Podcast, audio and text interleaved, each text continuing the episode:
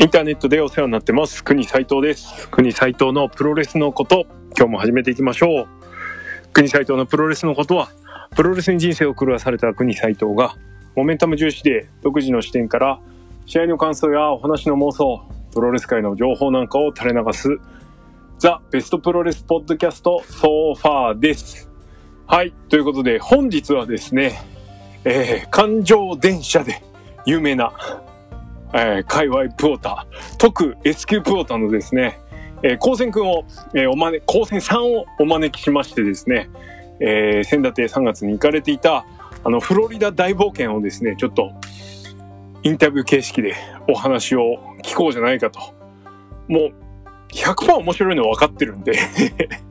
ね、いろんな話ちょろちょろは聞いてましたけれども、これはどっかでやらねばと、ああいうことで、まあ、ゴーサインもらいましたんで、えー今回インタビューさせてもらってます。えー非常に面白い回になっておりますので、えーちょっと長くなってるのと、あと少し途中お聞き苦しい点もあるかもしれないんですけれども、まあその辺固めつぶりながら聞いていただければですね、はい、と思います。えーいただいた時間、決して損をさせない有料会になっておると思い、自負しておりますので、はい、聞いてください。じゃあ早速、行ってみよう。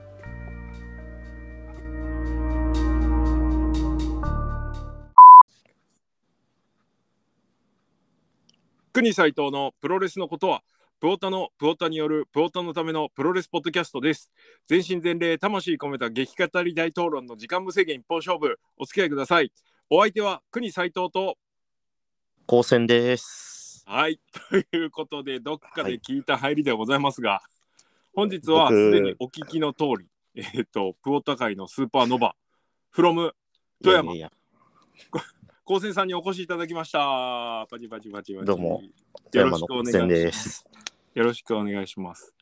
さて、早速なんですけど、ちょっと聞きたいことが一つあって。はい。えっと、まあ、もうとっくに、高専じゃないじゃん。実は。はい。高専の人じゃないじゃん。なんだけど、高専って名前は、だいぶポピュラーネームになってるけど、これそのまま引き続き続いていく感じですかああ、もうなんかキャッチーなんで、そのまま。あ使っちゃってま すね。だよね。はい。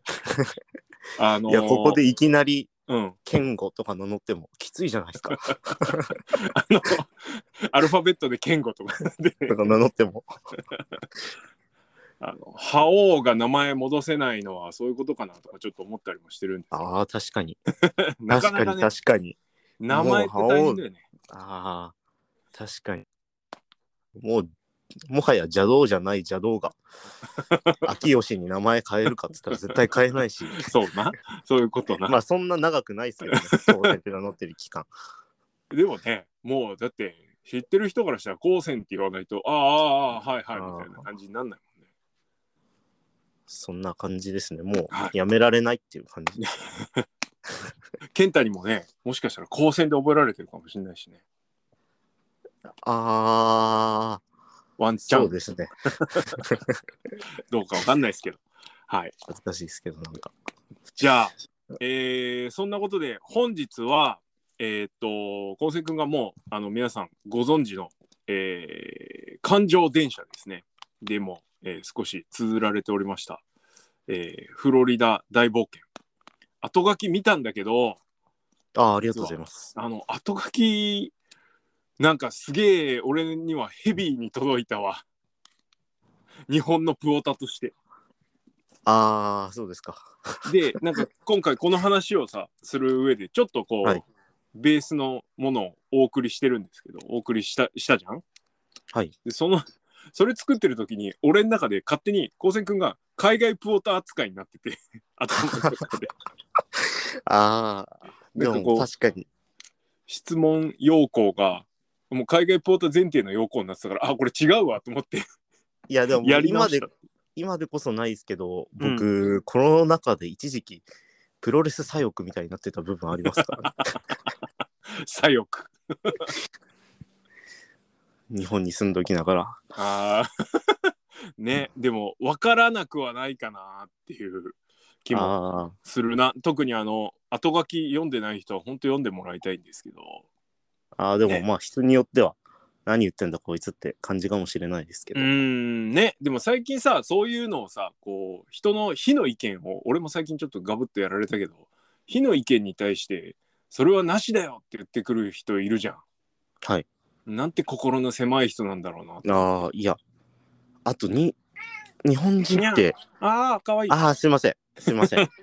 か わいい一の。番、一番いやいや恐れてたっていうか、オ気ッをケつけーなきゃって思ってた。あの猫の鳴き声は多分きっとアクセスが上がるはずだから本当っすか。 知らねですいません。何の話してましたっえあけえっ、となんだあの噛みつかれちゃうよっていうああ、昨日そ意見うだそうだみたい。えなっと、いや、日本人って結構、で、人格まで否定したりするじゃないですか。ツイッターとかは。うんもうこいつは、みたいな。うんうんそうそうそう。それが、海外のプロタとかだとあんまないから、なるほどな話してて、最近楽しいですね。ストレスがないというアンうんはいいやーいいなあちょっと話困ったら泣かせ ますわ。すげえ あの間にねあのヤホマルみたいな感じでにゃはーいはいはい。じゃあそんなあの今回は、えっともう興味津々昴生君のフロリダ旅まあいろいろ発信すると思ってて、まあ、それ落ち着いた頃にじゃあ残りカスもらおうかなと思ってたんだけど全然いいですよみたいな感じだったのでやらせていただきます。そうなんですよね。自分でも発信の方法結構迷ってたりしてて、うん、なかななんかかもうちょっと、ああ、すみませんすみません。さ定まんない感じですかというか、なんかもうちょっと時間待った方が、うんはっきり喋れることもあるよなとかああなる思ほっどたなり、なるほどな、うん、で先そ々でなこをあ後で付け足すように書いても別に面白くないし、うん、うん、っていうところとかまあまあまあまあまあまあそうね話の鮮度とそこら辺の兼ね合いとな、そうなんですよね、うんかといって鮮度薄れちゃったらもうだしうんっていうそこがはいはいじゃあ今日は出せるところまで 出していただいて、 ははい、い、まああの今後の高専コンテンツがですねいっぱいきっと出てくると思いますのでそこの先付けというか序章ぐらいになればいいなと思ってるんであいやありがとうございます匂わせまくってくださいよ はろしくお願いしますいじゃああのもうベースな質問からちょっといきたいと思います今回はフロリダに行ったっていうことでよろしいですかね、滞在してましたうんうんうんうんで、あれだよね、現地はほとんど我らがアンドリューと一緒だった感じですかあそうですかないでいただいたニューヨーク在住のプロレスファンのアンドリューをオーランドに呼んで きて一緒にホテル代は僕が出すから、うんちょっとあの車運転してみたいなあの、ホテル代高専君が出してるの今初めて聞いたわ。ああそうていうか向こうってあれなんですよね日本ってビジネスホテルでうん一人部屋って結構スタンダードじゃないですうか、んうんうん。だけど向こうって本当に4人部屋がスタンダードなんですよはい。 4人部屋とかはいまはあ、い。す少なく小さくとも2人部屋うん。がスタンダードでで、うんオーランド空港の近くですまあまあある程度まあ出せる範囲のホテルうんでも、まあ4人部屋ではあでこんなん4人部屋で1週間以上1人でいて、うんまあ、夜プロレス見るにしろ絶対ホームシックになるだろ うおっていうのがあっておそうそこで、あ、アンドリュー呼んでみようかなと思って誘ったら、うんうーって言ってくれて、はいはい。そう、これもいや、ほんと、国さんがつないでくれた。いやいやいやいや、あいつのフットワークの軽さ何なんだって感じだね いや、それもびっくりしましたけどね、1週間休み、そんな、1ヶ月前に連絡して取れるんだっていう。あ、そんなもんなんだ、でも、1ヶ月前とか。でも僕もそうです、そもそも航空券取ったのが2月の頭なんで、うーん。はい。えあの後書きにさ全部その、C なんだっけ CPR だっけ CPR じゃねえ P- PCR、PCR。あ検査とダメだったらおじゃんになるって言ってたけどキャキャンセルしたらキャンセル料丸々かかっちゃうってことああ、いや、航空券もでも、いやいや、ほとんど取られますよ、ホテル代にしろ。あ多少は戻ってきますけど、で、ホテル代だって14万とかしましたから。あいやいやいや、いや、8泊したらそうなりますよ。そうか、そんなもんか。 1泊1万何千円でしたっけまあ忘れましたうんけうんど。うんうんうん。いや、高いです、高いです。はあ。いや、 4人部屋でもそんぐらい取られるんだね。はい、あのもう、とにかく、うんそうですね。金だけはかかりました。でもまあ、それに見合ったものはああ、それは体も験うしてこ間違いれたなんじゃくないですか。経験としても。ねえうん。か何者にも変え難いじゃないけどね。うん。えーっと、じゃあ、期間としては今8日間っつったけど、はい。現地で8泊したの。パック9日あですね。ただ、まあ、着いた初日、時、初日は、夜8時に着いて、あ。はいはい。そこからまあ、バゲージクレーム行って、うんスーツケース取ったりとかうんしてたりとかで、なんだかんだず時間潰れて、で、最終日はもう朝6時にはオーランド空港を立ってたので、うんまあ実質何日でしょ6日う。活動してたのは7日 ?7 日か。しっかり活動してたのは7日 ,7 日ですね。なるほど。あのーフロリダっつうと、アメリカの、まあ、あんま地理、あれしてない方は、右下のあの飛び出たところじゃん。フロリダって、アメリカ合衆国のね。で、アンドリュー、ニューヨークじゃん。はい。あいつは、飛行機かなんかで来て、現地で車借りたの。ああ、そうです、そうです。現地で、あと、向こうって本当に飛行機安いんですよね。国内線。は5000円とか新幹線みでたいな出てるから。いや、新幹線の日じゃないですよ。安さ。あ。あ、そうなんだ。ああ、でも、あの、本当に、なんでしょう。うん。LCC って文化じゃないけど、向こうのそうですね、まあ、余裕でち、うん飛行機に乗れば、5000円とかで多分来れると思いまあ、す。そんな。まあ、アンドリューはどこ乗ったかちゃんと覚えはあはあはあはあはあでも、しっかりしたやつでも1万円とか、いや、日本の日じゃないですよ。えそえうだから、、こうん、の中でも車で走らせるやつとか、本当どういう計算してんだろうって、僕的には思ったりするんですけど、絶対時間的なコストも、うん、お金的なコストも、車より絶対飛行機の方がいいだろうとか思ったりするんですけど。いやーすごいなさすがでかい国は違いますねそういうといこやろー、が、全然違いますね。えーちなみにあの滞在地はまあフロリダっていうことなんですけどはい。えっと場所としてはオーランドずっとオーランドにいました。あーなるほどねオーランドはっていうかフロリダってなんかプロレスファンは結構有名な土地というかいっそうぱでいすよレねスラー住んでたりとか、いや、本当行って余計に思いました。あそのイメージというかが強まった感じあ。ーあー、そうですね。うん基本的にあったかいんだよねフロリダはね。フロリダめちゃくちゃ、だって、僕、向こう行きましたけど、アンドリューに関しては、ずっと半袖半ズボンでしたもんね。あの全部の写真そうだった。 いや、ああ、まあまあ、初日の夜だけは、はい、あの、確か、長ズボンでしたけど、それ以外はずっとそうでしたし、僕も、そう、まさかそこまで暑いと思ってなかったから、うん、 T シャツは持ってったものの、パーカーとか普通に持ってっちゃってたけど、いや、まあ着ねえよなっていう、邪魔だった。邪魔でした。しあかもー、ケンタのゴワゴワのやつ持ってきち ゃった。持ってったから。余計着ねえ暗よくなるの来た瞬間に。 なるほど。じゃあまあそんなフロリダ旅の中でちょっと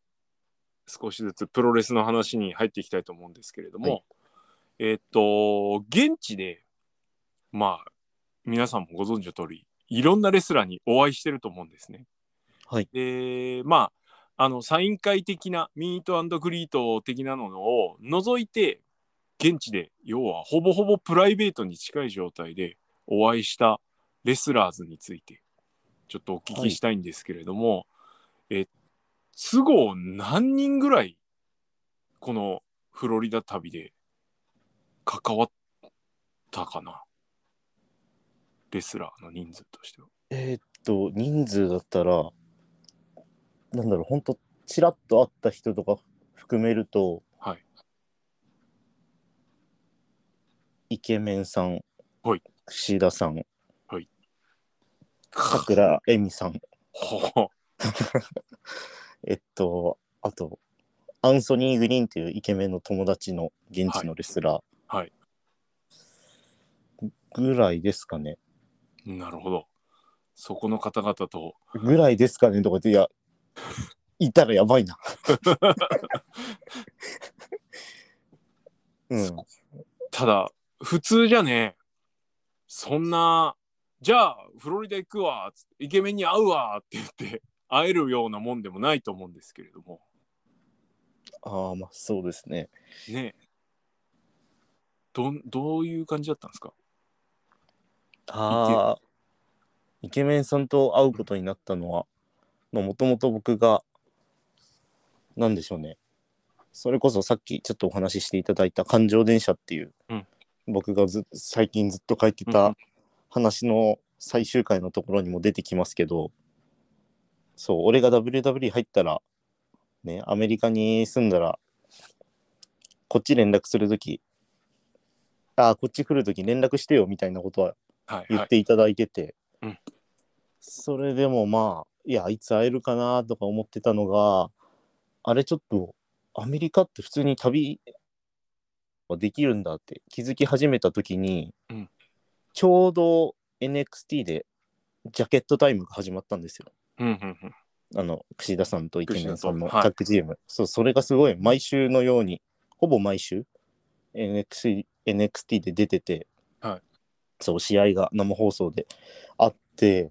そうそれを見た時にあめちゃくちゃ NXT 来てって思って、うんそうめちゃくちゃ華やかなエントランスで入場するイケメンさんうんうん藤田さんいややっぱ見たいよなとか思っていろいろ NXT のチケットの入手方法を調べてたんですけど、はいあれって招待制なんですよ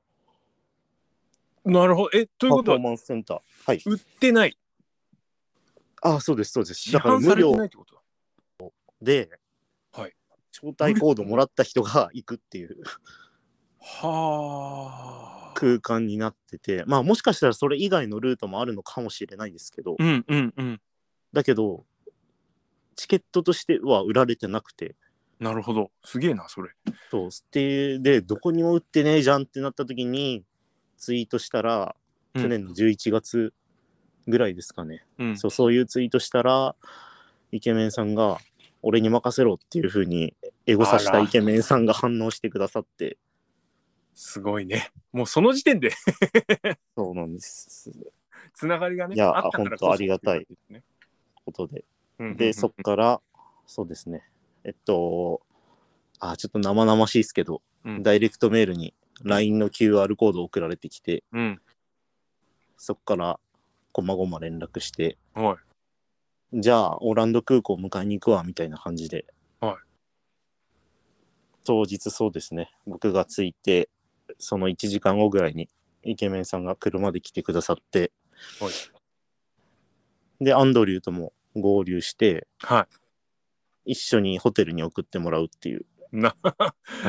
いい、きなり現地でイケメンにアッシーしてもらうっていうね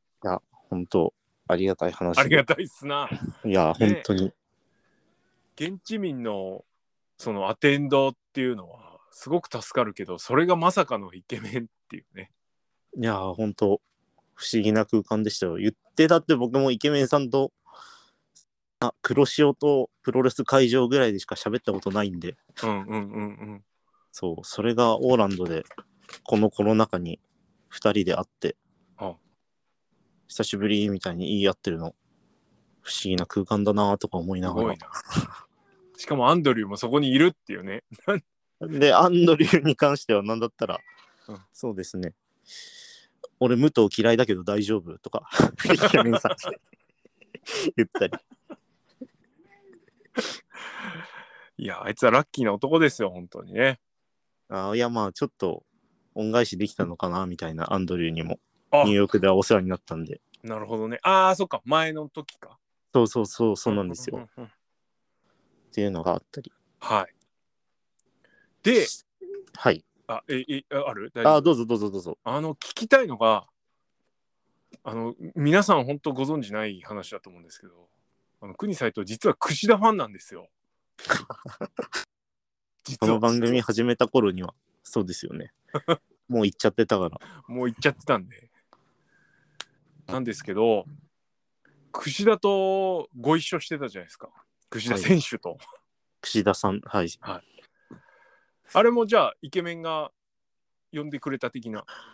ああ、そうです。その後来る、ひえっと、ホテルまでうん送ってくれて、んで、その後に、ちょっと飲みに行かないみたいな風に言っておいくれておい、で、なんか向こうって、あれなんですよね。あの、飲酒運転うんの基準がゆるゆるで、うんちょっと警察とかに止められても、うん白い線をこう床に引かれて、はいはい。ここまっすぐ歩いてみろって言われるらしくて、うんそこまっすぐ歩けたら、あ、乗っていいよって言われるらしいです。 それぐらいゆるゆるらしくて、だからうん、全然、あの、あの、飲んだ後も帰りも送るからみたいな風に、イはあケメンさんが言ってくださって、ちょっとだけ飲みに行こうよっていう風に言ってくださって、なるほど。はい。すげえなでそれ。本当にホテルにチェックインして、荷物だけ預けて、うん。で、イケメンさんの車に乗って、まあ、わりかし近くの、うんハッピーアワーやってる、はいはいはいはいはいはいはいはい、ビール安く飲めるみたいうんうなんバーに行って、そこでもう駐車場に着いた時点で、イケメンさんが明らかに日本人の誰かに電話してるんですよ。うんで、あ、串田さんみたいな こと、イケメンさんが言ってて、うんえ串田くんの って。僕は何も聞かされてなかったんで。うんで、僕もアンドリューに、クシダビルカムみたいな。うんでもアンドリューも、ああ、わかったわかったぐらいの反応で、いやいやいやいやいやいやって。4人でお店に入って、はい。そうですね、何分ぐらい経った頃かな、30分ぐらい経った頃に、串田さんも来られて、おーで、4人で飲むみたいな。まあ感じでしたそこでね、いろんな話をしたわわでしょうよ。そう、なんか、なんか席的にはバーのカウンターの角うんだったんですけど、うん。奥に櫛田さんがいてうんで、その角っ側にイケメンさんうん。そしてアンドリュー、うんで僕っはいていう形だったんですけど、うん。うん。うん。どうしても僕アンドリューでここの間で会話、うん櫛田さんイケメン会話みたいな。うん。うん。流れが途中からできつつあったんですけど、うん僕がアンドリューと話してる間もこれ聞いていいのかな みたいなプロレス界の話とか してるからきっとこれから僕この2人におごっていただくシチュエーションで「はいえそれって?」っていうふうにちょっと首突っ込めねえよなって だからアンドリューと話しながら 耳ち澄ょまっしとながら詳しくみたいな、ちょっと詳しくあった。いや、引っかかる部分、めちゃくちゃ、まあもちろんなんでしょう、二人も、僕がいる前だから、そういう、うんほん本当に言っちゃいけないような話みたいなのは話してなかったけど、うんなんでしょう。うん。なんかちょっとクリエイティブな話とか、はいはい。うん、これどこまで聞いていいんだろうみたい な話とかしてて、不思議な時間でしたね。いや、いや本当楽しかったんですけど、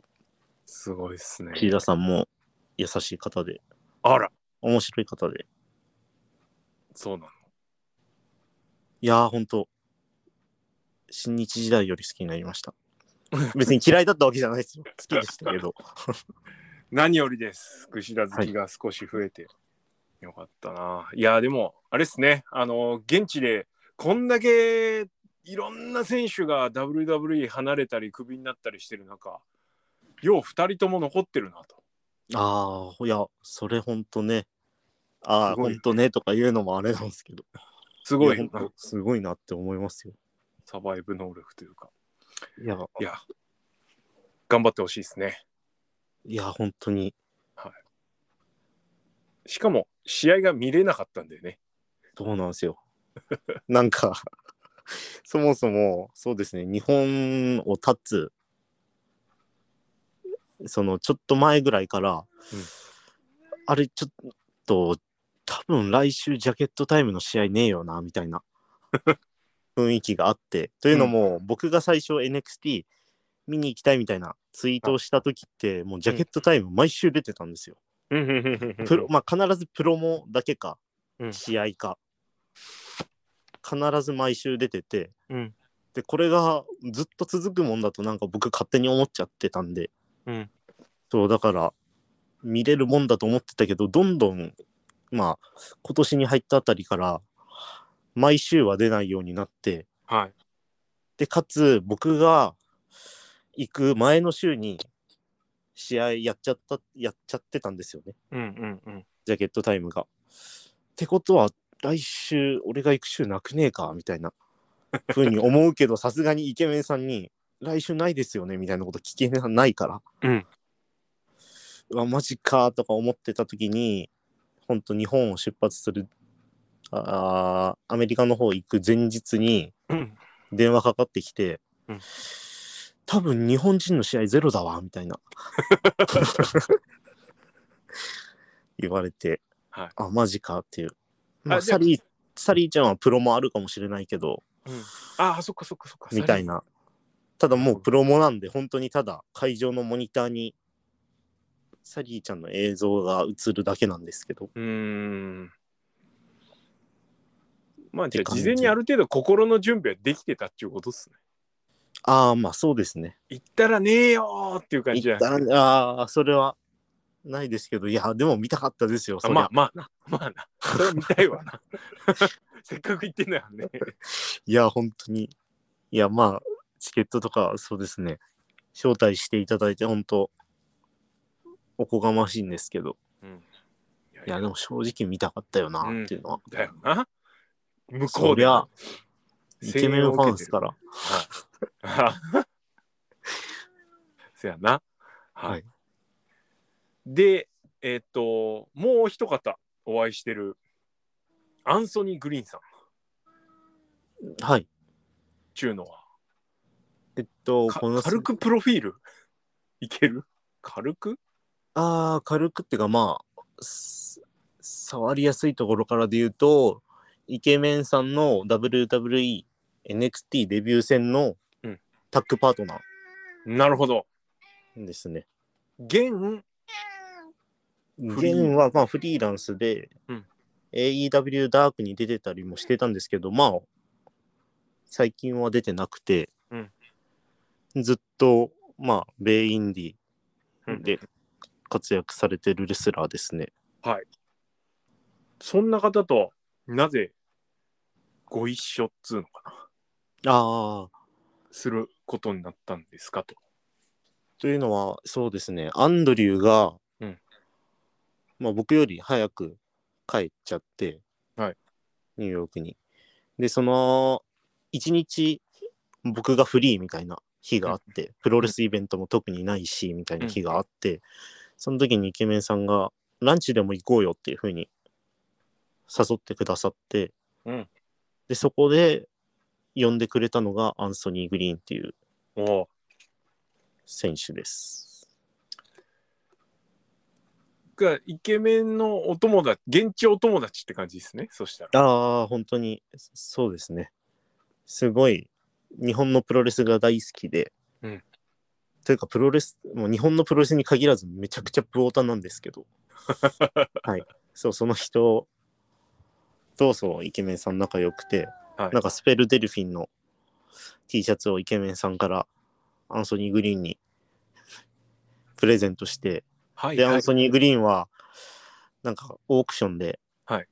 デルフィンのフィギュア買ったから、うん今度プレゼントするよ、みたいな、 いうぐらい、まあ、そんな頻繁に会ってるようではなかったですけど、ふんふんふんふん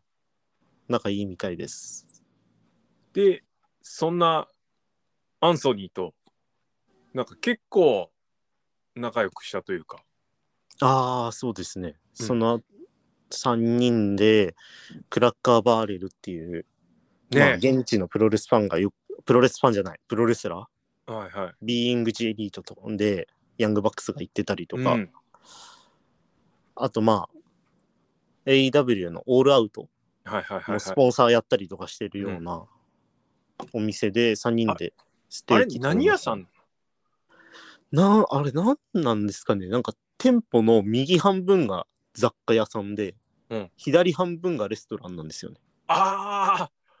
なんかウエスタンなか海外行くとようあるよね、なん かね。なんかああのの日本にはないし何なんでしょう、あれはいはいはい。じゃ例えようないよね。あじゃあ例えよう出ないてくる料理的なものとしては、あーそうですね基本的にステーキかな僕ははなんかフライドステーキといってもう周りが衣だらけのうんステーキを食べましたけど、周りが衣だらけ。衣あなんていうんですかまあただ揚げられたステーキ丸ごと揚げたっていう すげえ。日本じゃ見ないようなああ、いいもん食ってんな。 あとパンケーキーキも主流ですねその店だったらああー、なるほど。そっかそっか。うんなんかそういう朝食っぽいメニューとかもうんうんあの、じゃがいもの千切りをフライパンで一気に焼いたみたいなのも食ってたの、クラッカーバレル。じゃがいもの千切りななんつうの、フライドポテトがこうのば、 のべ、のべて、なんか、食ってなかった、そんな。えっとはいはいはいいやあれ芋何なんでしょうてかあの食ってて美味しいけど分かんないみたいな のがカロリー高そうだけど結。構いやカロリー高い絶対高 いしそう結構食ったことないなんかなんでしょうトウモロコシをうん。こ米みたいにしたものとあかーはいはいはいはいはい。食ってた、そうね。食ったことないものなんか結構食べましたねちょっと脱線しちゃうけど、食い物関係はあれですかうわ、なんだこれみたいのは特になく。無事というかいや本当に1週間プロレスしか見てなかったんでうん。あのホテルの朝食ぐらいしか食ってなかったんです よほぼアンドリューも僕もそう。で最初僕イケメンさんへのお土産用にキットカット持ってったんですようん。うん。ちょっとあの日本っぽい抹茶味とか、はいはいはいはい。あのこっちでしか売ってないようなキットカットを持ってったりしたんですけど、うんそのまあイケそれ以外にもイケメンさんのお父さんから預かってたいろんなこれちょっとイケメンに渡してくれよ みたいなものとかをスーツケースにめっちゃ詰め込んでて、でちょっと空いたスペースに僕がアンドリューがストロングゼロめちゃくちゃ好きっつってたからあストロングゼロ何本か入れてたんですよあ、うん、そしたらあの気圧で穴開いちゃってうわでもうキットカットびっしょびしょになっちゃっててでこれちょっとさすがにイケメンさんにもうこの酒くせえ キットカットプレゼントできねえわってなってうんでホテルにキットカット置いてアンドリューに「あああの好きな風に食べて」みたいな風に言ったら、6袋全部食ってたんですけどでアンドリューは割とそれでもう何でしょうドライブの疲れとか、まうんあ、甘さと量で補ってたんですけど僕は本当に基本的に、まあ、クラッカーバレル行ったりする日もありましたけど、うん、うん。基本的にはホテルの朝食の、もう、パッサパサのパンケーキと、あ、パンケーキじゃない、なんか、シフォンケーキみたいなのと、はいはいあとなんか安いハンバーガーと、まあ、美味しいっちゃ美味しいんですけど、基本そんな、あとモンスターエナジー近くで買ってみたいな。一回りでかいやつな周りでっかいし、ちゃんとエナジー感じるやつ。ああなんかねあの日本とは違うって聞きますけどああ。海外いやでも、いや、アンドリューにも言われました。いや、現地に住んでる人でも、うん飲んだ後に、どっと疲労感やってくる人もいるんだよ、みたいな風に。あー最初、ハイになって、そっから一気に、ガーって。うんなるほど日本みたいにね糖分だけじゃないからねたくさん入ってるものあー僕は全然、もうモンスター体質なのか、そんなことはなかったんで すけど。いモンスター体質ってかっこいいなや、でも僕なんか恥ずかしいから言ってないですけど、うん家に常にストックありますからね。モンスタ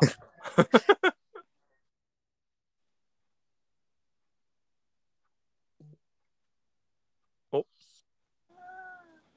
もう、もう、もう、モンスターがありますからね、で切れちゃっあ、聞こえますかた。うん、聞こえます。すいません。ちああょっと切れちゃった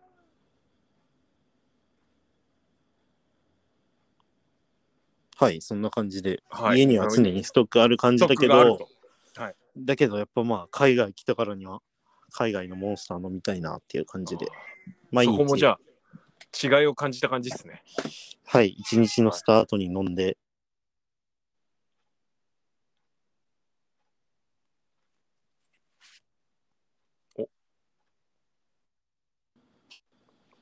お聞こえますはい、聞こえます。ああ、よかったです、よかっすみたでますせ。ん。初日のスタートに飲んで、いいスタートを切ったということで。はい。えーっと、じゃあ、現地であったレスラーズはそんな感じですかね。ああ、そうですね。さくらさんはまたそっか後そっでか。話した方が。はい。じゃあ、続いて、その、それ以外に、まあ、お金を払ってって言ったらあれですけど、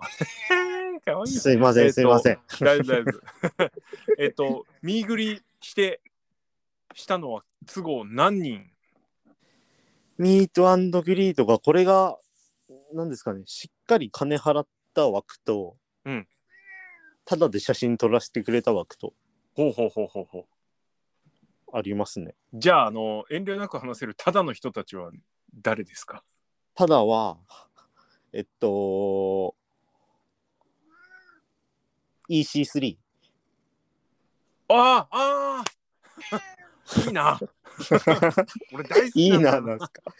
いや、もうだって、めっちゃ好きなんだ、あの人。そんな好きだったんですかうん。あの、日本2回来てるはいじゃん、あの人。はいレッスルワンで。あ、まあ、あとはあれか。バウンド・フォー・グローリーか。あの、2回ともちゃんと見てる し。入場がかっこよすぎて、 ああ、全くあの頃のレッスンは見てないですわ。でそもそもあのあの人って当時あの試合すると客席から「You can't wrestle お前はレスレスリングができない」ってコあールれ、が起きる国さんの言葉じゃないんですか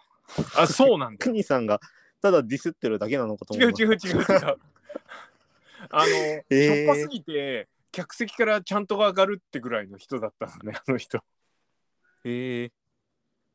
で日本来たら思いのほかやっぱりでかいしさでこうスター感もあったいやいやいやいや、近くで見てもあれ、えぐい ですよ。いや、ああんな増量剤使ってもなれない体です よ。増量剤いやいやいやいや。そう、その後に EC3 や生で見たらめちゃくちゃ筋肉えぐかったから、うんいろいろインスタとか見てたんですけど、コメント欄がめちゃくちゃ、ステロイドみたいなこととか 書かれててあの人多分ね、そんなに、そんなにあれなんですよね。あのー人気ないんかなと俺は思ってたんだけど、ああどうでしたでも現地僕が見たのはそもそもあのも元ブラウンストローマンあの WWE はいでトップにいた、まあこのコロナ禍で解雇されちゃったんだったっけな、うん自負体なんか忘れましたけどそうんの人と EC3 とかが旗揚げしたうん CYN、うんコントロール・ユア・ナラティブっていうプロレス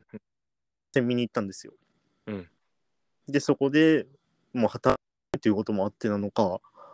あまあ信じられない人気でしたね。っていうか、旗揚げ戦見てるってすごいな。いや本当に僕人生で初めて見ま したよ。旗揚げ戦10年プロレスファンやってき て。いやーしかもそれが EC3 の団体 っていう。いすごい。や本当じゃあそこで、そこでしかも旗揚げをした人と、たターダーでおそう会いでしてるってすそこうとでですすね。そうですそうですもう汗まみ れの EC3 と肩組んで。うん。写真撮り、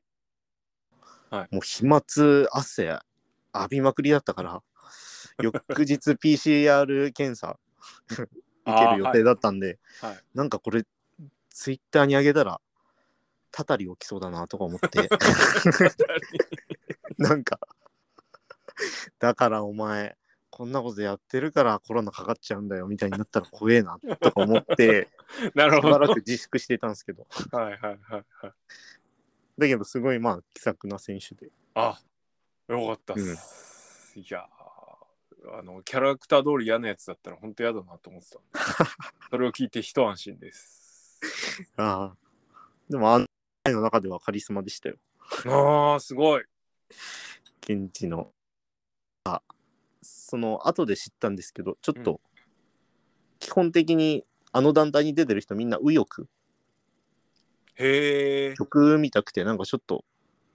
やばかったりするみたいですけどはあ。あの、実は、タンガロアがコントロール・ユア・ナラティブ T シャツ、ちょいちょい着てるんだよね。えー、知らないです新日で。あいつほらえ、 T シャツ着て試合してんじゃん。えリン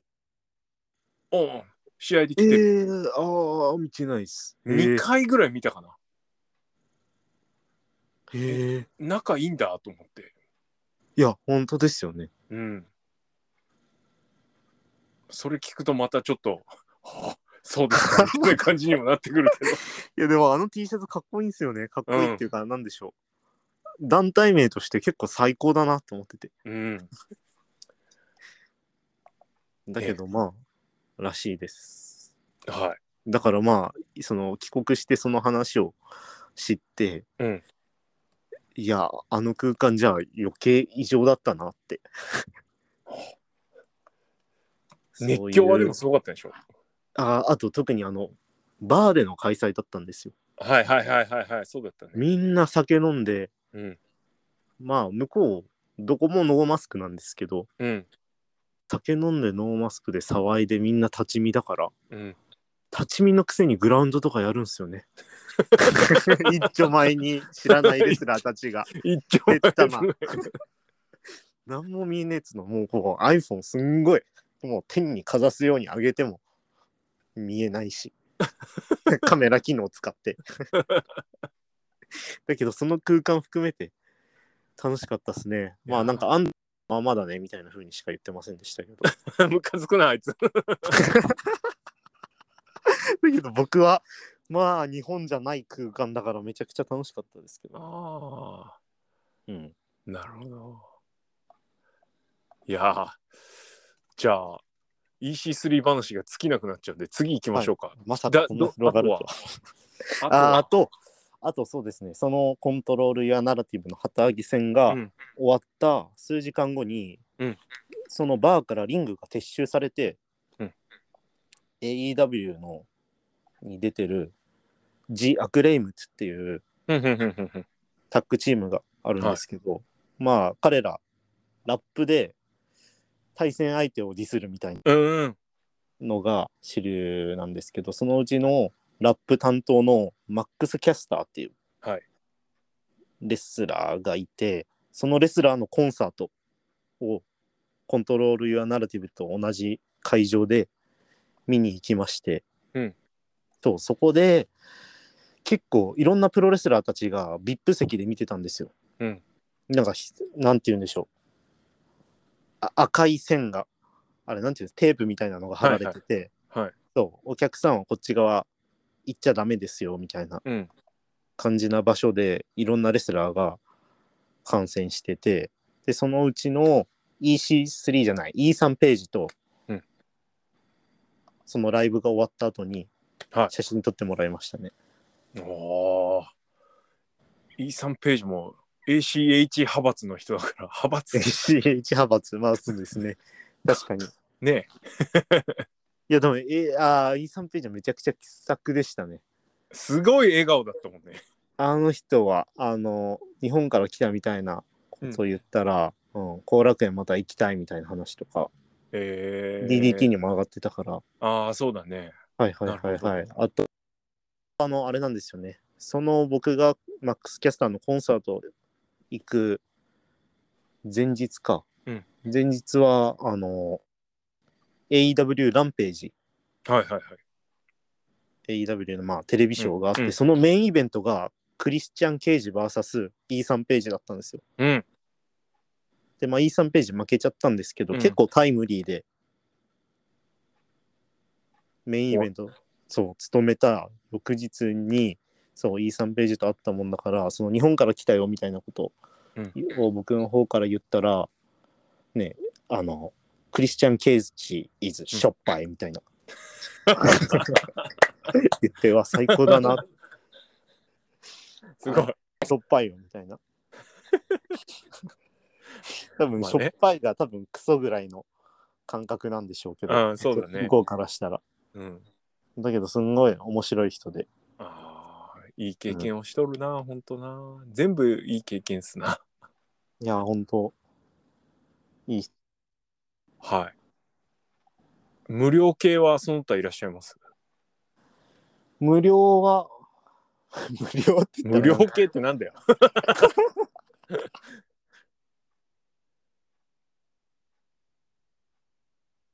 そんぐらいですか。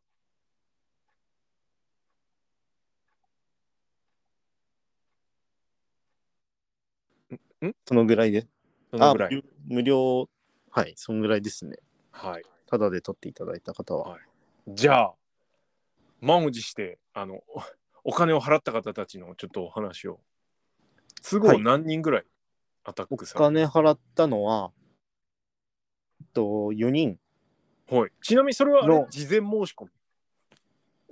えっと、事前申し込みが3つと、うんあと、さっき今、ちらっとお話しし、ちらっとっていうかお話しした、マックスキャスタはいはい。ーのコンソうんにうんポートレート買ったっていうのとうんうんうんうんうんですね、それ以外の AEW スーパースターとのミートグリートに関しては事前申し込み制でした。うんなるほど。3名についてじゃあ、誰と誰と誰ですかと。 3名中2名になっちゃったんですけど、まず、はいああ、ベイベイ。ベイベイ、エディ・キングストン、はい。ああ、一番いい顔して写真撮ってたやつ。ありがとうございます。いや、あのとね、やっぱね、なんだかんだね、エディとの写真が一番いい顔しとったよ。ああ、そうですか。 どうでしたか、二人は。えっと、そうですね。エディは、僕が長州の T シャツ着て行ったんですよ。ああ、はいはいはいはい。そうそしたらもう、僕を見た瞬間に、うん長州みたいな こと叫んで、で、もう周りのスタッフに、うんほら見ろ、こいつ、長そうみたいな。 言うけど、なんかスタッフ苦笑 いで、テンション上がってんのはエディだけみたいな。そう、エディだけめちゃくちゃテンション上がってくれてて、嬉しいね。いやめちゃくちゃ最高やな。でうん、エディがあの去年の夏ぐらいですかね秋山純と試合したいみたいなツイートをはい。してたもんだから、うん。そう日本で秋山と君の試合見たいよみたいなうん、話を僕の方からしたら、うんいや秋山とね馬場からはすんごいたくさん学ばしてもらってるみ たいな試合に関する面ではいはいは言ってくださっていはい。うん。んで、まあ、最後に写真撮る時もめちゃくちゃはっちゃけた表情してく れてねえいい顔してた二人とも本当いやでもエディは本当あの人によって全然ポーズ違うんですよね あそうなんだそれがす素晴らしいなって僕の場合は T シャツさしてうん指さして、はい舌出してウェーみたいなうん感じでしたけどそう他のなんでしょうちびっこと撮るときはただ笑顔とかうん あと女の子と撮るときはちょっとかっこいい表情とかあ決めてそう使い分けててあそうそこら辺効果持てましたねーなんかさそのやっぱ外国人の人って根本的なサービス精神が違うなっていうのはああ、それ。だって本当にだってあの、なあと基本的に何でも答えてくれるじゃないですか。うんうんし、あとまあ、これはまあ今回の話じゃないですけど、うん4年前にオールイン見に行った時に、うん結構普通に、何ですか、現地のプロレスファンが立ち上げたメディアはが、サイン会でそうお金払って、その場でインタビューとか始めるんですよね。一分ぐらいおーそれで選手とか何でも質問答えてるのとか見たらもうプロ意識が違うなってあーサービス精神っていうか日本人のレスラーでこれできるやついるっていう。いやーいないね。いきなりいろんな質問されて最高の返しをするっていう。 自分のキャラ。ラクターに合った。うんうんうんうん。いや、これはちょっと日本のレスラーもっと意識変えないとって、いやーまあ、一なるファンで、お前が何言ってんだよって話ですけど、ね、思いましたね、現地で見ると。いやあの各その海外のポッドキャストとか YouTube 見ててもねそれこそボッチャマニアとか、あらゆるレスラーからタイトルコールもらったりしててああ、そう、タイトルコール文化ありますね。ね羨ましいなとか思ってたんだけどいや、ほんと、それも、だってサイン会とかで、うんちょっと声だけ、あの、こう叫んでみたいな風にう言っん、て、マイクパッて出して、はい、ありがとうございます、みたいな感じ で、ファンが、光景それこそ見ましたからね、4年い前いに。ななんかね変にガチガチっすなそう考えるとな日本はな、そうなんですよねは。で多分そういうのやられたらもう好きになっちゃうじゃないですか。なるちゃんと。うなるん。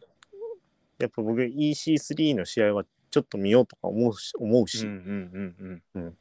E3 ページもこれからもうちょっと気をつけてみようって思う気 し。をつけてなるほどそうっすねはいじゃあちなみにアダム・コールはよかったアダム・コールはめちゃくちゃ紳士でしたね。あ紳士あの、瞳が綺麗。もう近くで会うと。それは俺もちょっと近くで接したことあるからわかるけああどすごいよねあの人、いや、テレビで見るより、テレビで見ててもかっこいいんですよ。うん近くで見るともう綺麗ですね すごいよな本当にだしずっと笑顔でうんそうまず僕が来た時点で「うんあれ日本から来たの?」みたいな風にうんうんうんう言んってくれて「ああそうですそうです」ってもうこのうん「レボリューション見に来ました」みたいな言って、んで「えじゃあこれ見終わったら帰るの?」みたいな、うん言ってくれて「ああそうですそうです」みたいな言ったら「すごいね」みたいな言ってくれて。うんずっと笑顔でいろんな質問向こうからしてくれて、あすごいな 向こうから話言ってくれる、向こうからそうそうそうそうそんなえーないじゃないですか、日本のレスでだってサイン会でそれできるやつ棚橋ぐらいでしょあーあんま経験がないって思うんですけどあでもうあの事前申し込み制だったはミートグリートはえっと入場するときに、はいポートレートを預かるんですねはいはいそのレボリューション仕様の。はいあーあー AW レボリューション仕様のうん記念の、その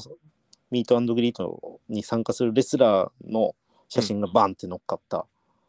ポートレートが渡されてでそのポートレートにサインしてもらうか、うんあるいは持参のものにサインしてもらうかうんうんうんっていう形だったんですけど僕はエディもアダム・コールもポートレートにうんサインお願いしてて、うんでアダム・コールにポートレートこっちにお願いしますっつって渡した時は、うん名前入れていいみたいな風にうんうんうん言ってうくんれて、で周りのレスラー誰もそんなことやってなかったんですよへえ一人一人に名前入れていいって聞いてで僕がもうパスポート入れてたから、パスポートこう去って出したら「あうあん本当から本当に日本から来たんだね」みたいなこと言ってくれてへえで最後に写真撮ってくれてっていう感じでいやーめちゃくちゃかっこよかったですよいやファンさも一流ってことっすなただ、うん一人一人に丁寧すぎて、うん信じられないほど待たされましたけどね ただでさえ人気なのに列長いのにマジだって僕の前の人とか、うんなんかアダムさん見たくてうんマジでん体感5分ぐらい話し始めたん ですよ誰も剥がさねえからスタッフいるものの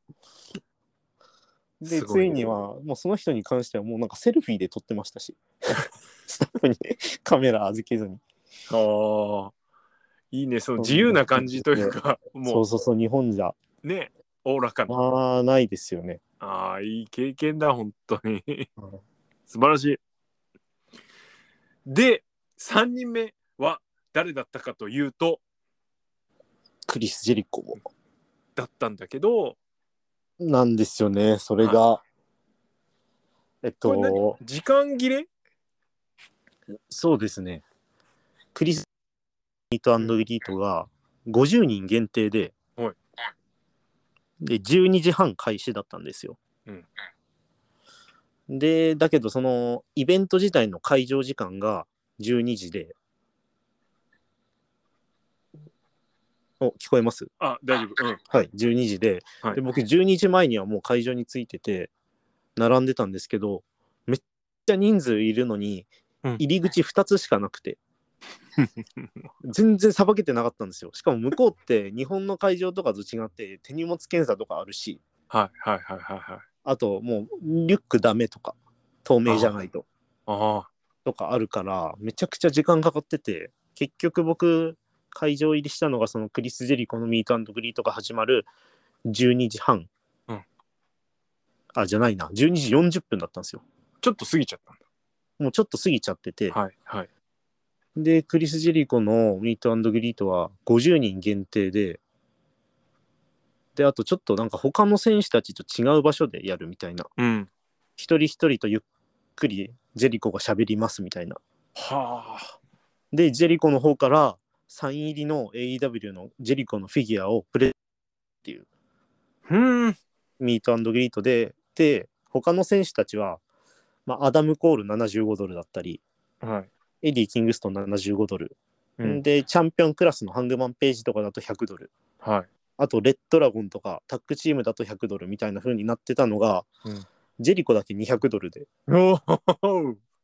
そう、しっかり、だって50人埋まったらああ。 100万ドルじゃないですか。 50人、100ドル。 100、100万ドルじゃないな。 100 100万万ドル円じ。ゃない、100万ドルじゃない、100万円。うん。すごいな。 100万円ですよね。ざっく100り計万算円以上ですよね。以上。そうだ。そうそうそう。そういうのがあって、おいだけどもう僕、会場入りした瞬間に、一番とにかくエディと写真撮りたいっていうのがうんあったから、うん入ってすぐにうん、エディのレーンがあんままだ人が集まってなくて、うんそれ見た瞬間に、あ、うん先とりあえずエディと写真撮ろうと思って、うんすぐにエディのとこ行ってうん、写真撮って、で、済まして、で、それがもう12時50分ぐらいだったんですよね。で、一人とゆっくりジェリコが喋りますっていうミートグリートだったから、ん今から行けばまだ間に合うだろうと思って、うん走ってそのジェリコがやってるミートグリートの会場を探して、に、こっちの方だよみたいな風に言われて行ったら、いや、もう無理って言われて、へえ。もう20分ですよ。開始して20分で、うんもうジェリコ時間ないからって言われて。はあ。だけど、一応そのサイン入りのフィギュアを、うんジェリコ本人からプレゼントしますっていう内容だったから、うん50個分のサイン入りフィギュアは絶対用意してあるはずなんですよ。そうだな。だから、だけども、くれはいっていう風に言ったら、はい。あちょっと今すぐには渡せないけど、うん帰り際に、はいうちの方にうん行ってくれれば、スタッフが持ってるから、うん誰かしらのスタッフが持ってるから、あその時渡すよみたいな風に言われて、でまあ、だいぶショックではあったんですけど、うん。まあまあまあまあまあまあ、それだけもらおうって思って。はい。で、その後アダム・コールに優しくされて、 うわ、コールいいやつってなって、いいやつとか倍増するね。そうなるそとうです。ねうん。っていうのがあって、うんんで、まあその他にも、あの、いろんなイベント、サイン会にも、以外にもいろんなイベントで、はいえっと、レボリューション、ペーパービューに出れない選手たちの試合だったりとか、おうあるいは選手とファンの Q&A コーナーとか、へえ。トーク本シ当ョーに的な何何でもリング上にそう選手がやってきて、うんもう周りがにちびっ子がとか、まあ、大人もいましたけどうん。集まってきて、うんその一人ずつマイクを渡されて子子供に、うん何でも質問していいよみたいな。でなんだったらもう子供がトニー・シバーニってわかります、はいはい、わかるわかる。トニー・シバーニに対して、WWE から 誰来てほしいですかっていう質問をしたんですよ。なかなかだってこれ日本でないじゃないですか、こんな光景。まあ、そうだな。アベリングはなんか新日上がった時に、レストランから誰来てほしいですかって言ってるみたいいやまあスケールでかい版ですよ。 な。うんだいぶでかいけどな。だいぶでかい版じゃないですか。うん一番すそう、げえそ。れで、そう、それを、シバニが、うーん、そうだな、ケビン・オーエンズだな、っつって、ガチじゃないか。一番、しかも、若干ありえそうなラインだし、絶対来たら面白い。あの、うん。絶妙な、もう、正解出してきて、ど正解、ど真ん中投げてきそうそうそうそう、それ見たとき、僕、めちゃくちゃ感動しちゃって。た。ああ。っていうのとかあって、まあ、そういうイベントが続いてうん。でまあお開きになってで出口のところでフはいィギュアもらえるってことだったから、うん。スタッフに「あこういう話聞いたんだけど」みたいに言ったら、うん鼻で笑われて「うんいやいやいや参加できなかった君が悪いでしょ」みたいなえ「持ってないえよ」みたいな風に 言われてで他のスタッフに聞いても「うんいや、知らない、聞いてない。で他のスタッフに聞いても、知らない。っていうふうに言われて、あ、もうこいつらいいわと思 っては出ていきました。あ、ちょっとへこむな、それは。はい。っていうのあって、その後、うんアンドリューはうん AEW ファンフェスタには行ってなくて、うんなんか他の友達と会ってて、はいはい。で、そっから車で拾ってくれたんですけど、うん車の中で、えジェリコとの写真見せてよみたいなふうにうん。言ってきた時に「いやないよ」 って「こういうことあってさ」みたいな風に話したらもうアンドリューがぶっちぎれて僕より怒っ「みたいなそうでななんかアンドリュー的には責任感というかた。うん。そう俺がいたらもっと反抗できたのにみたいなああ。やっぱ向こうってすごい何に対しても主張。抗抗議でいくからうん。そうせめて払い戻ししろとかうん。うん。うん。うん。そうそうそうそう。いろいろ言えたのにみたいな。うんいくらある程度英語喋れても、うん。そう日本人の言語じゃ無理だよなみたいなう風ん。うん。う。なんうん。うん。話されて、うんって感じでジェリコとは取れずじまいだったんですけど、けど、その後そう、こっからがね。だったんですけど、あでもその後にもうワンクッションあるんですよ。おい。まあ、その夜に、うんそのままアンドリュー CYN の旗揚げ戦見に行って、うんはいでその後マックスキャスターのライブはい見に行ったんですけど、はいさっき言ってた E3 ページとかいる VIP 席にジェリコいたんですよ。この野郎っつって。ジェリコいて そこで僕がその、フィギュアの引き換券的なものは持ってたから、はいそうこれ今持ってるってことは、うんフィギュア持ってないってこと、うんになるから、うんこれ見せたらジェリコと写真撮ってくれるんじゃねって、うんなったんですけどおお。 E3 ページとかには近づけてももうジェリコに近づこうとしたらもうマネージャーが「ダメダメダメ」はあ。ゼリコには近づけられません。へえ。もう扱いが違うんですよね。やっぱ大物なんすな。そう、そんな、あんな、なんていうんですかね、普通の、うん。うん、にいるだけでももう周りが必死に、ええ。すいませんみたいな感じで、すごい。そうそれぜ多は、分でも、ちょっと残念な話ではあるけれども、すげえって思うわ。いやいやいや、もう扱いが、ね。そうですよね。で、多分もうちょっと僕も、でっかい声でジェリコーとか言ってたうら、ん。なんかあった気はするんですけどうん。うん。うん。うん。うん、ただなんなか、かなかまねあもうなんかそんなんやる元気もなくって感じでああ。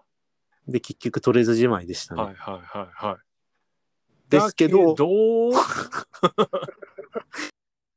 実はいが AEW レボリューション、うんこの旅の最大の目的でもないですけどなんていうんですかメインイベントだよね、まあでもね。まあでもまあそんな感じメなインオブメインだね。一番最後の、そう AEW のペーパービューの大会で、会場待ちしてた時にさくらえみさんからダイレクトメールが届いて、はい。で全く面識なく、うん今、近くにいらっしゃいますかみたいな文面が届いて、うんでああ、もう待ってますみたいな反応したら、あの近くのサビサブウェイまで来てくれませんかっていうふうに言われて、で、ああ、わかりましたとか言って、さくらえみにサブウェイに呼び出されたわけだな。はい。 おしかもこれ、あれなんですよね、僕、さくらさん、まずフォローしてないっていう。ああ、そう。そうへえ。僕は DM 開放してますけど、うんそうんうう、んそれだからできたけど、なんか、その時点で、そう、きっとなんか、ま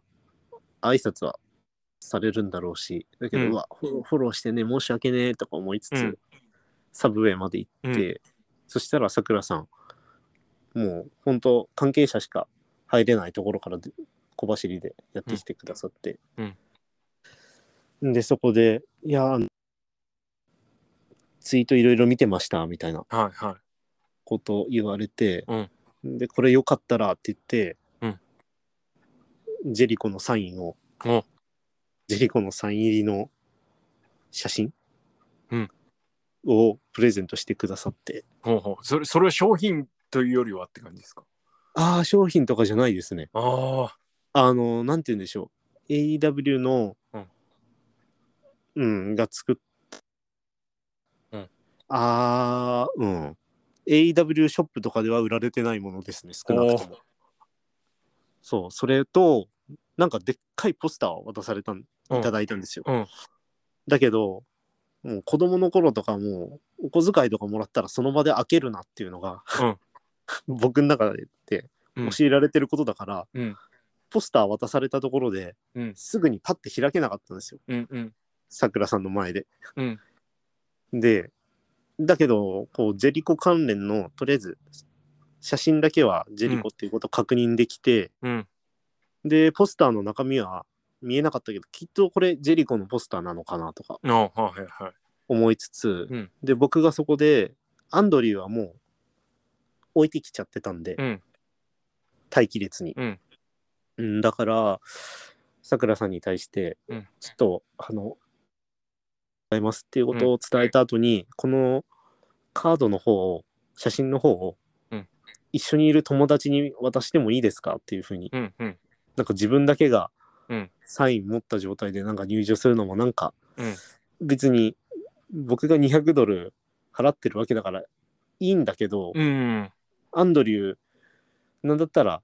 櫛田さんの前でうん生涯通して一番好きなレスラーがジェリコって言ってたし、はなんかななんか引っかかるなと思ってあ。うん。そうそういうふうに言ったらさくらさんが「あ、うんじゃあもう一個取ってくるわ」って言ってくれて取ってくる。はい。でバックステージの方行かれてうん。また戻ってこられて、うんで全く同じ写真にジェリコのサイン入ったやつを渡してくれて、えでいろいろ大変でしたねみたいなこと言ってくださってえあうんちょっと軽いお話ししてあ。うんでいや本当ありがとうございますみたいな本当に嬉しくてうん。で話をしてで最後こうさくらさんが、うんに別れ際に僕またあのチョコプロも見に行きますねっていうふうに言っちゃったんですよ。はい。チョコプロって配信しかしてないん ですよ。でも言った後に、うわ、言っちゃったよって思っちゃって、あうわ、やべって顔した、うんところで、さくらさんの方から、うんああ、またね、あの、YouTube でやってますんで、よろしくお願いしますみたいな風に言われて、あ。はうわあ、なんか優しくされて、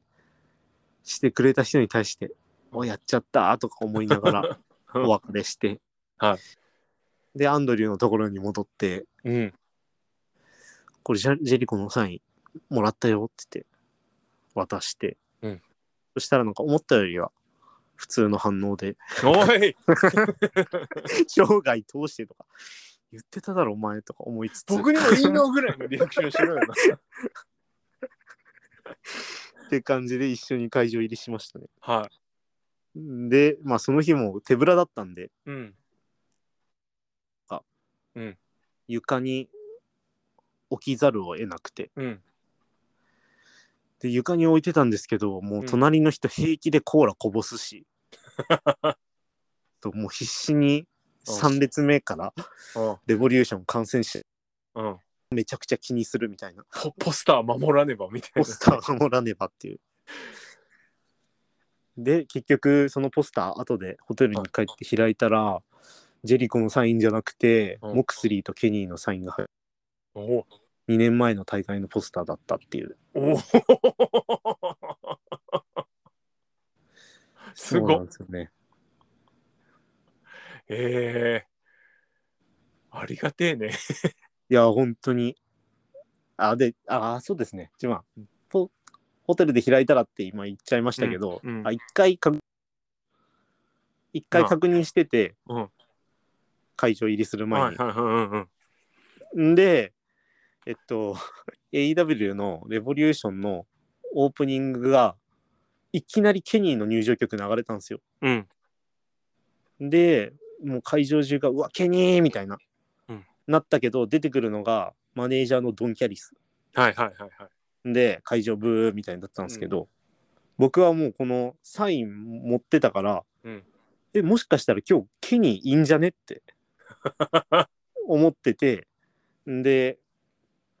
もうケニーの入場曲流れた瞬間あやっぱ来たよはいやっぱケニーいるよとか思ったんですけど、まあ、結局ドン・キャリスだったってい違 ううその誰よりもあやっぱねってあの会場の中で僕は多分なってましたああ、ワンアンドオンリーの経験ですな、それは。 いやー、すごい位置で見てたもんね、その興行もね。カメラそうなんですよね抜かれる。抜かれせ。そう抜かれ席 なんか聞こえ悪いですけど いやでもほんとほんとでもあの席で200ドルですよねえすごいね。そう、俺すげえ高いんだろうなと思ってたら、なんかとそいううでのももないっていうのもあれしたから。あと AEW って変動制なんですよね、チケットが。あ、ダイナミックプライシングですか。ああ、そうです、そうです。はいその だから、うんランページ、金曜のテレビマッチのランページとか、レボリューションと同じ会場だったんですけど、結構、ガラガラで、うんうんうん。一部席は。で、その、当日の、当日に、はいそのチケットを確認すると、一番安い席で9ドルとかなんですよ。ええもうとにかく安くても100入れろ。ー。ああ。でも僕その考え方すごいいいなって思ってて。うん。うん。そずうだねっとその、この価格で来てくれないならあ、あなた来なくていいですみたいなスタンスよりも、うん絶対ってプロレス会、絶対プロレス会場って埋まってた方がうん、面白く見えるし、いやー、そうだな。うん。それすごい思いましたね。うん確かになちょっとすげえ納得するわそれはあのー俺この前新日のニュージャパンカップの後楽園見に行った時に、はいあコロナ禍以降で席詰めの状態で多分一番お客さん入ってたのねおそらくだけどあんなに人ぎゅん詰めで入ってるの疲労の日ですよね。ないなぁと思うぐらいの入りっぷりだったんだけど、やっぱ声出せないとはいえお客さんのこう熱気とかその客席の雰囲気うん。それにこう乗せ乗せられるというか乗ってくレスラーのこう感じとかっていうのがすごい感じていやいやいや、それこそ僕、去年の9月に、あの、王冠ザック見に行った日とかがそれでした。ああ、あの日も、結構、後楽、新日後楽園のうん割には埋まってて、うん割にはっていうか、まあ、コロナ禍における、うん2021年の後楽園に関してはだいぶ埋まってて、うん、試合始まる前から、そう、なんかあるんですよね。なんか違う空気感っていうか。あのねうまく言えないけあのんて言うんでしどょうけど、あうんの、本来の後楽園ホールの空気感があったんですよ。はいはいそうその中でザック王冠とか見せられちゃったから そうめちゃくちゃかつ僕あの時期左翼だったから みたいなとこあったからもう早い AEW 来てはって思ってた時期だったから、余計もうこれこそ新日本だよみたいなああなるほどねやっぱ、はいお客さんが入ってるってことって大事だなってね思うよね。いやー、本当そうですね。でそのためのなんかこう努力は確かに惜しまないでほしいし、まあ、まずは正規の値段でね日本だったら売売るのが大事なんかもしんないけどうん。そういうのもいやー取り入れでてもほしいです僕ね。は、まあもうなんか、ローチケとかチケットピアとか、うんそういうのをプレイガイドで売るっていう文化ができちゃってるから難しいのかなとか思ったりします。うん取り入れてほしいですね。うん、だってこ後楽園ホールだって、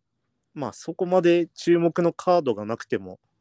例えば2000円で見に見に行きますってなったら、ううん行ってみようかなって思うじゃないですか。うんうん新日後楽園だって。うんそう、そんな感覚で、うんいや、ちょっとなんか、その AEW の当日の料金と、発売当初の料金と、僕は70ドル払いましたからね、ランページに。それがあんま変わんない席で9ドルって。損した感はあるけれども。いや、でもまあまあまあまあまあまあ、でも、すごい感心はしました。うーん。うん、ねそれでどもこを取るか客入れようっていう。ああ、なるほど。まあ先に払ってくれた人に申し訳ないみたいなのもあったりするんでしょうけど、うん。日本だったら。そうだね。いや、だけど、AEW は、まあ、その逆に、レボリューションとかペーパービューの大会に関しては、僕が座ってる席は1000ドルとかに上おがってたんで、おそうです、そうですー。ああ。だから、あとか、うん逆もあるってことは安くなることもあるけど、高くなることもあるんだもんね。あ、もちろんそうです、そうです。うーん僕あと、僕の席は、まあ、特別安かったんですよ。っていうのも、AEW、そのチケット購入するときに初めて知ったんですけど、うん最前列のテレビに映る側の席のいくつかを、うん特別安い席で売ってるんですよ。っていうのも近くで見てもらうたも見てもらったら、うん絶対にプロル AW 好きになってもらえるからそういう本来、う高い値段出して見ることできないような人でもいい席用意してあげようシートが用意されてるんですよ。えええ、それこれ購入に条件とかあんのなあのただなんていうんですかチケット発売開始になって、もうサーバーがずっと続かないうんあの開かない状況が続くんですけど、うんいざ開いたっていう時にその案内が出てきたら購入できるっていうもうラッキーですよねただうん。ランダムか。うんなんかファンクラブだからとかじゃないですよへえ。そうそれがあってこんなんの買うしかねえだろと思って、まあ、200ドルって、まあ、それでも、まあ、それなりの値段しますけどまあ、うんあのパイプ椅子ついてあの席でめちゃくちゃいい試合見まくってうん。 200ドルはめちゃくちゃ安いですよ。はい。すごい。いやー、持ってるな、いろいろ。いや、これもう本当、そうですね、ありがたいことに。いいやー、すごい。えー、じゃあや、でもチケットの売り方は本当、うん。す優れてるなって思いますうーね。んということは、じゃあ、まあ、今、工業名は出てきたけれども、はい、 AEW が、えっと、レボリューション、ペーパービュー見て、はい、で、ランページ見て、はいそ。の2つ。じゃなくて、あうんの、ダイナマイト。ああ、もう見たんだっけ。ダイナマイト。とだけは、オーランドじゃなくて、うんオーランドから2時間半片道かかる、ジャクソンビルっていうところ、ああ、そうだそうだそうだそうだ。そっちデイリーズプレイスっていう、はい。あのーそうですね、皆さんおなじみのあのアリーナですね。あのアリーナ。えっと、裏にあれがある、 トニー・カーンが持ってる。うんあれ何でしたっけアメフトでしたっけジャクソンビル・ジャガーズ。ジャクソンビル・ジャガーズはいの会場の、裏にあるうんうんうんそう、デイリーズ・プレスっていう AEW が無観客で試合やってた期間ずっと使ってたうんうん場所ですね。そううんあれ、そ思こったよりで広くないのね、あそこね。なんこか写真。んな、いや、でも、いや、多分、クニさんがあの、古いですよ。なんか俺もっとバカでかいとこでやってるイメージだったからあー、でも、あーどうなんでしょう。でも、確かにそっか。え日本で言ったらまあか作りが違うから比べるの難しいけどでもどうでしょう。ドームシティぐらいですかね。ドームシティホール。ああはいいやはい、はい、僕シティホール行ったことないですけど、ああどうなんでしょう。そのぐらいなんですかね。うーんなんか後パッと楽見園以上はあると思います。うんうんそれでも。仙台サンプラザっぽいなとかちょっと思って勝手に見てたんだけどあー、確かに。確かイメにージ確かに。ちょっと近いかなっていうねへえあー、かもしんないですね。じゃあダイナマイトも一回見に行ってるともう一回見に行ってるし、なんだったら、AEW ダーク、YouTube で配信されてはいはいるはい試合をユニバーサル・スタジオで撮影するって話だったから、チケットに記載されてる通りの住所に行ったら全然違う場所だったって いうこともありましたね。本当はじゃあ AW4 発だった予定だったけど4発だったんですよ。滞在期間中全部プロレス見に行く予定だったんです。あだったのでもが、まあえそれは無料のチケットだったんで、あうん先着順の。うんもうたたまたまそこ4に書いてある住発所でやってなかったのやってなかったんですよ。日本じゃありえないで すよ。でもうアンドリューもブチギレで、うんいやこんなもうだから嫌いなんだよみたいなアメリカはみたいなもう早く日本行きたいっつって後楽園ホールだって新木場だってどれだけアクセスいいかってちゃんとチケットに記載されてる場所でやるしまあ新宿フェイスはちょっと行きにくいけどとかなんか一人でもうまくり立てるように送っててだからもう全然聞き取れないぐらい一人で怒っててうんでそのひアンドリューがすんごい怒ってる時にうん僕ツイッターの通知に引用リツイート来てたから、うんちょっと心に余裕あって あなんか何とも言えないアンドリューけど僕は別にそんな悔しくないみたい なっていうのがありましたねいやーん本当ありえないよね日本じゃねそんなことねいやありえないですしかもユニバーサル・スタジオについてもうんもうみんな違うこと言うんですよ。あその現地チケのッ人トチケットのその記載の場所見せて、どこで収録やってるみたいなこと聞いたら、うんあそれはあのーあっちのサポートセンターでごめん、聞いてくれるみたいな、うん駐車場の人は言うし、はいでサポートセンターに行ったら、えっと、なんとか口から入ってみたいな風に言われて、なんとか口に入ったら、あここ今日もう入れないですとか言われた り、そうもうみんな違うとこやって、もう気づいたら収録時間1時間過ぎてて、うんで、やっと着いたっていう場所で、うんそう、ユニバーサル・スタジオのスタッフに、うんあ、そうだよ、これって言わ れて。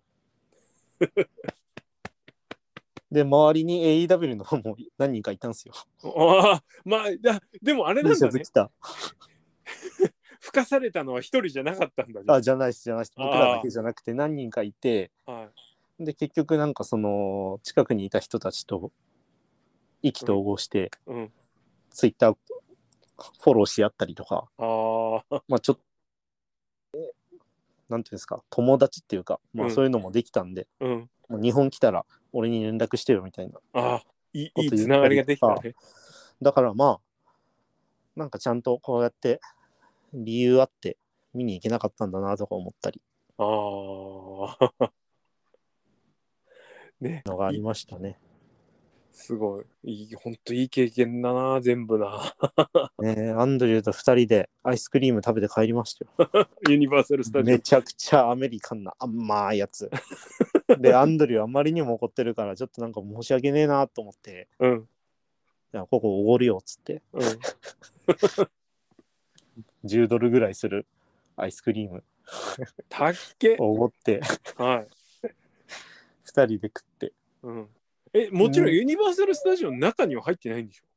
あの、アトラクションとかのうんゾーンには入れないんですけど、うんそれ以外のところはタダで入れるんですよね。へえ、こ、あ後楽園遊園地みたいな感じだ。ああ、はいはいはいはい。ああ、でもちょっと違う東京ドームシティ内には入れる的な感覚なんで すそうかそうそうそう。はいはいはいはい。はあ。その感覚に近いかもしれないです。だからお土産とか、あのーそれこそ食い物とかはうんタダでええいいなそれ。できてる。あれ日本って違いますっけじゃあユニバーサルはちょっと俺行ったことないからわかんないけど。僕も行ったことあるのに記憶ないんですよね。ああ。だけどそんな感じででアンドリューと、うん、アイスだけ食ってホテル戻って、アンドリューがすぐに「あじゃあ今から俺雷神ポッドキャストの収録すっから」とか言って。いやどっちにしろ AEW 行ってたら間に合わなかっただろそれみたいな。ちょっとさ、今日あのアンドルが完全に落ち要因化してる って。いやでも本当にかといってこれここれを英語で詰めるほどのことはできないからそうだねい。くらだからこの英語スキルね自分の中のなんて言うんでしょいや、おもろ。うそういう時間が続きましたねうーん。そじゃあちょっと話戻して、あと生還した工業は、そのじゃあみ AW3 つと、コントロール・ユア・ナラティブと、はい。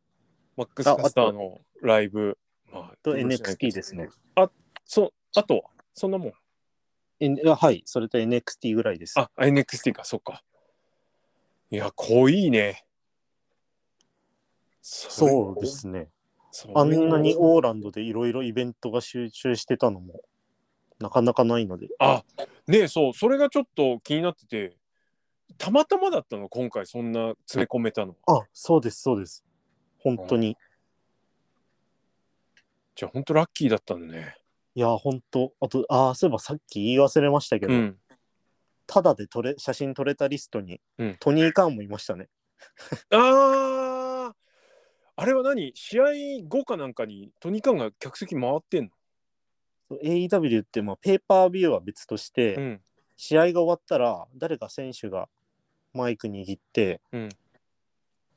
そういう締めの挨拶的なものじゃない何か述べたりとかうんうんうんまああったりするんですけどその週はちょうどあのトニー・カーンが ROH の新オーナーに就任するっていそううだのがスタートであって。その発表にも立ち会ってんだよねそうそれがあってうわーみたいななった後にそうその大会の終了後にうんトニー・カーンが出てきてうん67分ぐらいマイク握っておそう感謝とそのいきさつを述べててはいはいそうそれで最後にじゃあ今日はどうもありがとうみたいなこと言った後に、うんまあ帰るファンもいれば、うんリングの方近づいてトニーありがとうみたいなうんうんいううフんァンもいたりとかして、でそこで僕がこうセルフィーで、うんトニー・カーンと写真撮ろうとしたんですよ、うんあのトニー・カーンこっち向いてないけど、はいそしたらアンドリューが、うんこいつ日本から来たんだよ」みたいなことでおっーかい声で叫んでくれて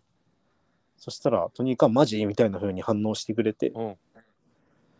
そっからそうですねカメラ目線で写真撮ってくれたっていういやプロレス界の救世主みたいなもんですからねあの人はねいやいやいや本当僕い一番嬉しかったかもしれないですああまあなんかランキングとかそんなんしたくないですけど、うんうんその選手と撮れた写真、選手っていうかなんか有名人と撮れた写真っていうのは、うん、トニー・カーン。しかも、そう、その日に撮れたっていうのが嬉しかったです、ああね歴史的な日やもんねプロレス界にとって本当に。いやーすごいなめちゃくちゃトニー・カーンもいい人で、ー楽しんでくれたーみたいな、すんごいでっかい声で叫んでくれて、もちろんもちろんみたいな。なんだろうあれだねそのやっぱその楽しむ楽しむ楽しませるっていうことに関してはやっぱり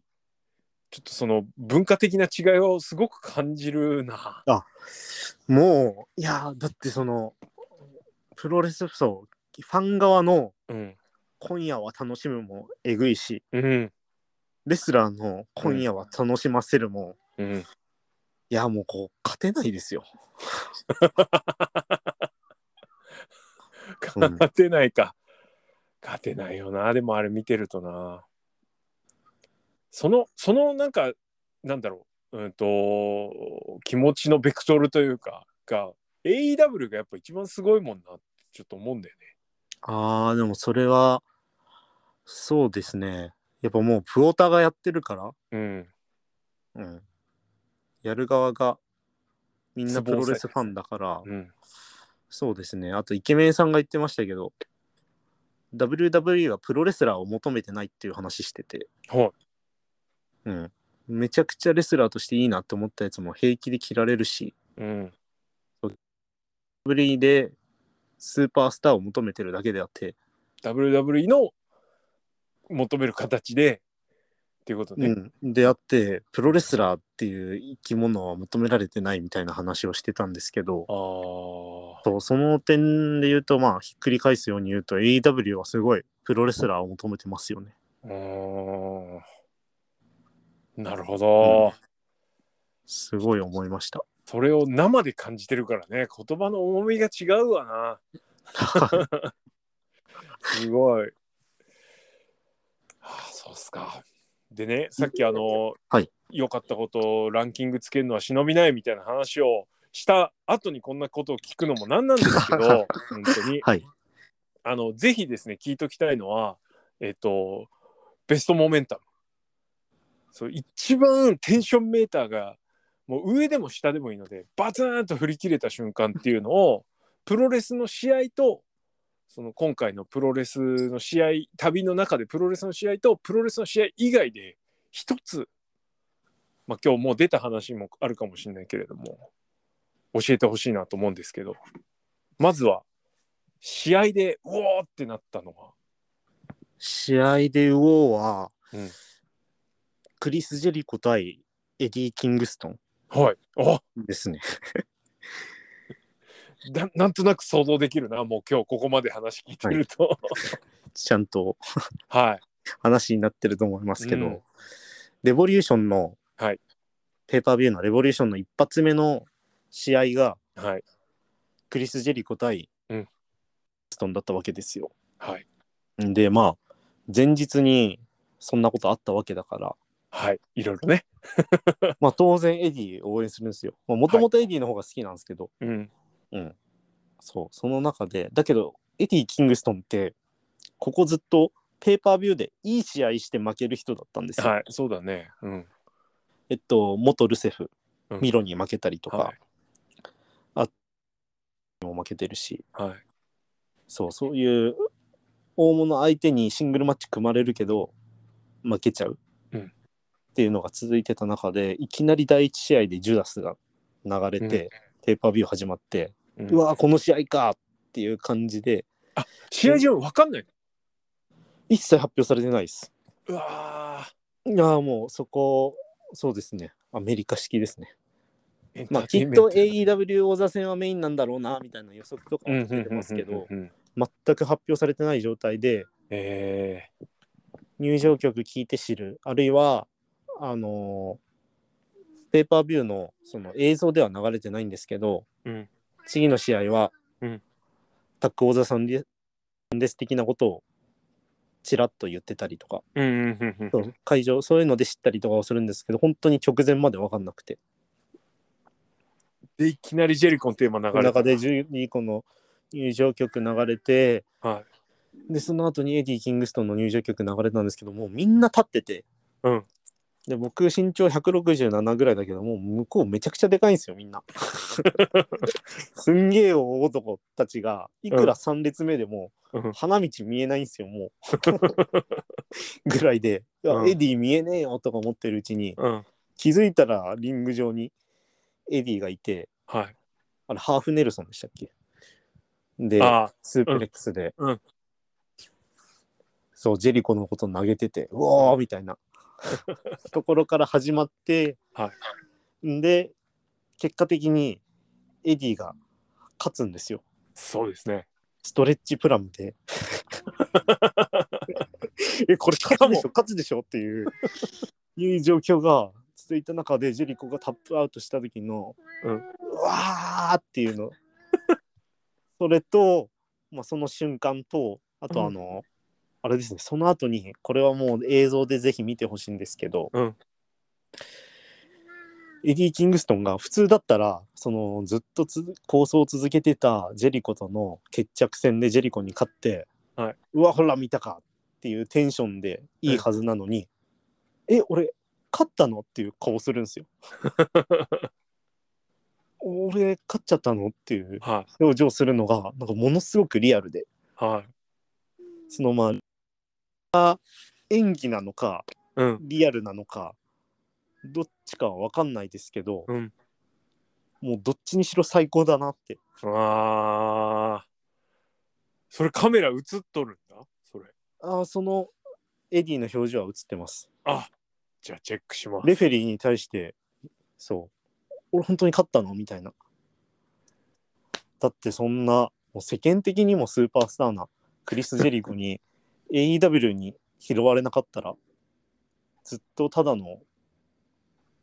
インディーレスラーだったエディ・キングストンが、ねえそこで勝つって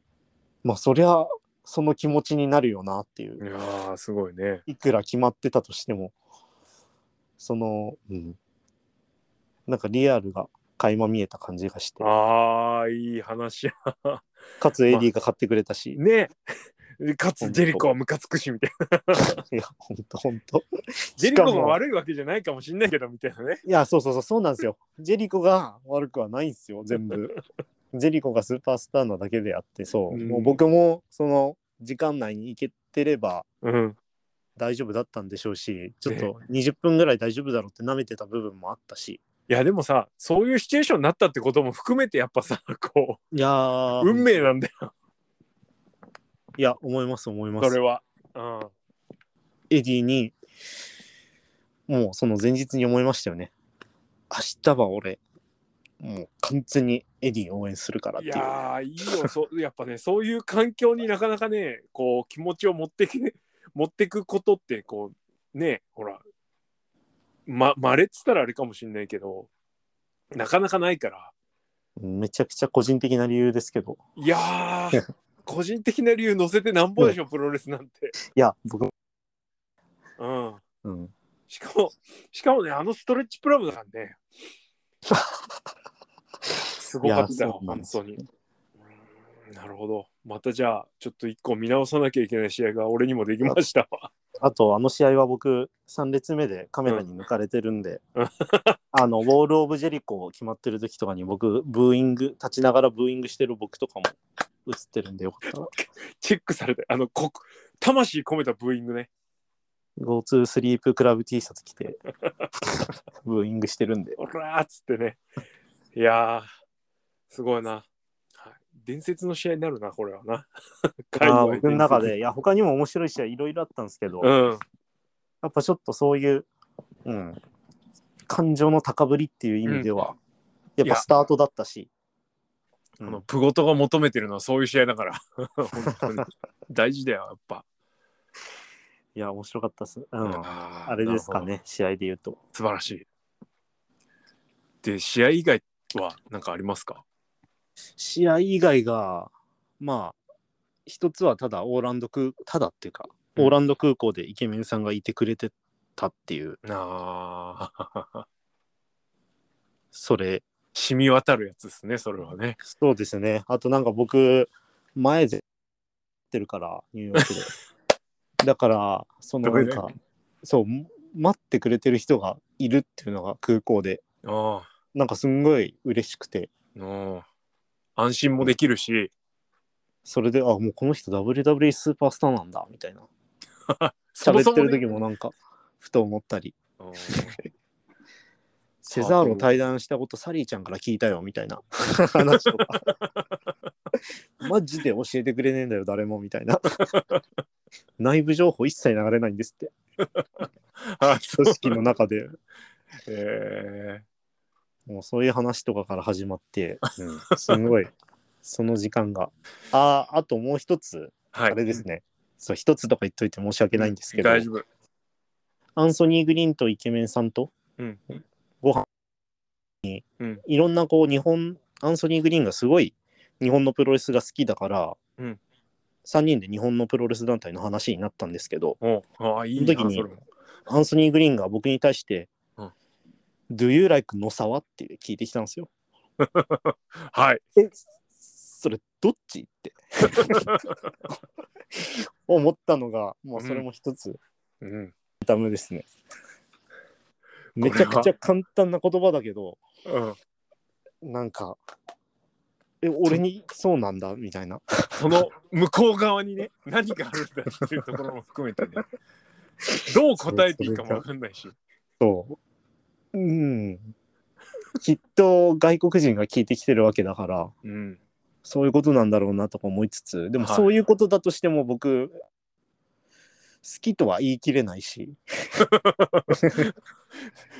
そうそうちだょっなと。引っかかる部分もあるから、そうだな。うんいろいろね。そうなんかうん全肯定はできないしだけどこのニュアンス英語で伝えるのきつ いしみたいなのがありましたね。ああ、すごいな、それは。いやー ね、これがどう今後につながっていくのかっていうのをちょっと期待したいですね。本当いい選手なんでね、皆さんいちょっとチェックしてください、アンソニー・グリーンって感じですね。やイケメンさんも言ってました WWE 的な、うんこう技術ではないけど、うんインディー的な技術はえぐいっていうふうにああ、もうどうやったらそんな技を思いつくのっていうのとかがほうほうほうもうずば抜けてるって言ってて、まあ、実際に僕アンソニー・グリーンの試合は全然見たことなかったんですけどうん、最近やってる女子との試合とかうん見てても、そうあ女子相手に面白い試合ってできるんだとかなるほど思うよう なそういううんう殴んうんる蹴るとかじゃなくて、うん。うんいろいろびっくりするぐらいいい選手なんであと入場がかっこいいですねまあ、パッと見ね、偽ヤングバックスみたいな感じだけど、あのー彼若いんですよねまだ28とかああ、そうなんだ。へえ。イケメンさんより年下なんでうーん。僕とイケメンさんの間なんですけどうん、うん、うん、うんそうだけどなんかオールドスタイルが大好きでうん。うん。リベラに行きたいみたいな言って ましたね。ジャケット欲しいみたいな。でもし日本に行くことあったら、リベラ案内してよみたいな風にああ、言ってくれたんですけどうん、いや、あの、そんな、リベラとコネクションないから、まさに頼んで って。いう風に言っときましたけど、 MASA の方に頼んでくれと。 そうですね。多分そっちの方がジャケットもらえるから。いやー、おもろーアンソニー・グリーン、皆さん覚えておいてくださいって感じですね。そしてね。、はいやー、ちょっともう本当、話は尽きないんですけど、すいません、こあんな長のく。ー、なんだろう、こう、今、こう、ずーっと話を聞いててね、改めて、これ、日本のプロレスしんどいなとしか思わないんだけれども、それでも、日本のプロレスが勝ってるとこってあった。ないです。うわいやいや いやー、というか、いや僕からしたら、うう。ん、そうですね。あと僕が現地で見た試合って、うんまあ、コントロールやナラティブは若干違いますけど、やっぱうん生放送だったり、ペーパーあー AEW のペーパービューだったり、うんもうめちゃくちゃ仕上がったものをうん見せられちゃったもんだから、うんちょっとそれでかつお客さんすんごい盛り上がってるし、なあそう、もう興行としてちゃんと出来上がってるんですよね。なるほどあの本当にメインを一番立たせようっていうのをすんごい感じましたね向こうに行ってうーこのん文化が、まあ AEW レボリューションはだいぶ詰め込み感ありましたけどそれでうもんセミファイナル、あーずっとタイトルマッチが続いてた中でセミファイナルでスティングを2階から飛ばしてはいはいはいそういう違う空気感作ったところで、そうリフレッシュする時間作った後で AEW 王座戦バはチッいと決めるとか、こうなんか作り方が全然エディでスタートさせちゃうとかもそうですし、あと NXT はもう本当にずっとイケメンさんが言ってましたけどみんな AEW でも NXT もインカムつけてるんですよレフェリーが。はいはい。で、NXT はもう試合中にずっと、1分経過みたいなことを、選手に伝えてるんですよ。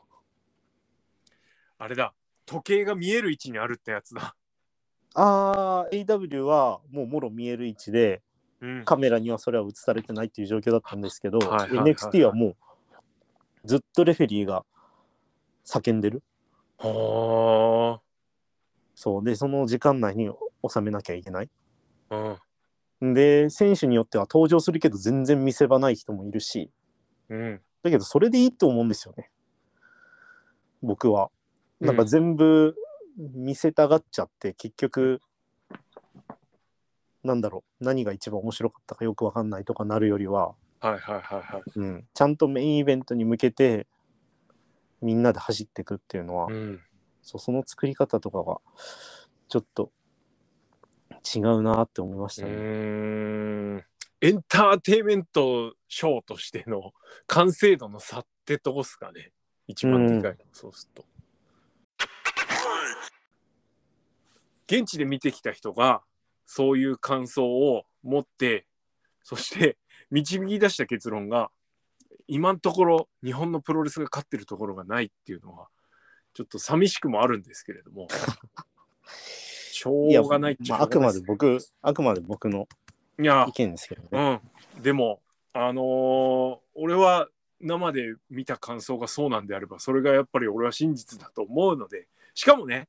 あの別に知らない人じゃないからさ、高専君は。はい。どういうこ う、ね、熱意を持ってプロレスを見てるかもね、知っとるから。まあ、そう考えると、ちょっと重いっすね。その、こう、質問は、この質問は実は事前に投げてた質問だったんですけど、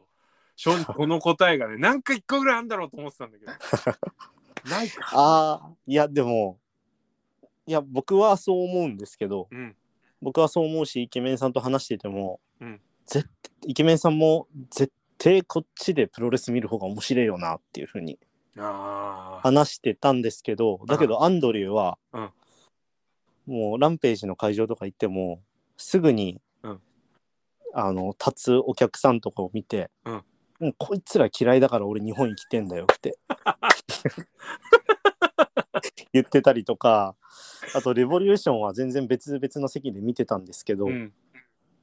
帰りにホテルに戻る車内の中で、うんもう隣の女がデブで嫌だったっていう 狭くて狭くてどうやったらあんな太り方になんだよみたいな日本にあんな太ったやついねえぞみたいな 話とかしてて僕はなんかそういうの隣の人とかすごいでかかったですけどうんでかかったしノーマスクでうんこう肘で覆ったりせずにうん。席吐く人だったんですよ。うん。右側にいる人がうん。そうそういう環境の中でうわ嫌だなって思いつつうも、ん。なんかそれすらも楽しんでなるほどな。でもないものねだりだったりするのかなとか思おっ互いなんかそんな感じはあるけどね。そうでも僕から見たらそう思いましたあーけどまあ海外のファンから見たらそうじゃないのかもしれないですうし、ーんねこれはちょっと面白いですねあのこう真実の裏表じゃないけれどもうん、そういうこともあるんだなっていうねいや今日今日マジでさあの高専会なんだけどアンドリュー会でもあるなすごい あーいやでもアンドリューも本人あのすごいなんて日本に来たいっていうのを言ってたしあと、うんちょうど僕が滞在してた時に特納でちらっと話してましたよねアンドリューのアン話ドリューのことね話してたそう。で、その話で、うんその、アンドリューが、え、国なんて言ってたのみたいな、すんごい嬉しそうに聞いてくれ て、で、こういう話してたみたいなの言ったら、なんかすんごい嬉しそうで、あ本当で、その後、そうですね、なんか僕が、アンドリューに会ってみたいみたいな言って、コメントしてる人もいたよ的なことをなんか言ったかな、そういうのを言ったら、すんごい満足げな顔で、あうんうんうんうんみたいな、いいねって 言ってましたね。本当ねいいやつだからいや、本当に、うん、イケメンさんも、こいつ楽だなっていうふうに、 変に気使わなくてみたいなあー 言ってましたね。すうごいんなるほどね楽だなか うん、ちゃっかり電話さ連絡先交換してましたしね。二人で。なんかすごイケメンさんが、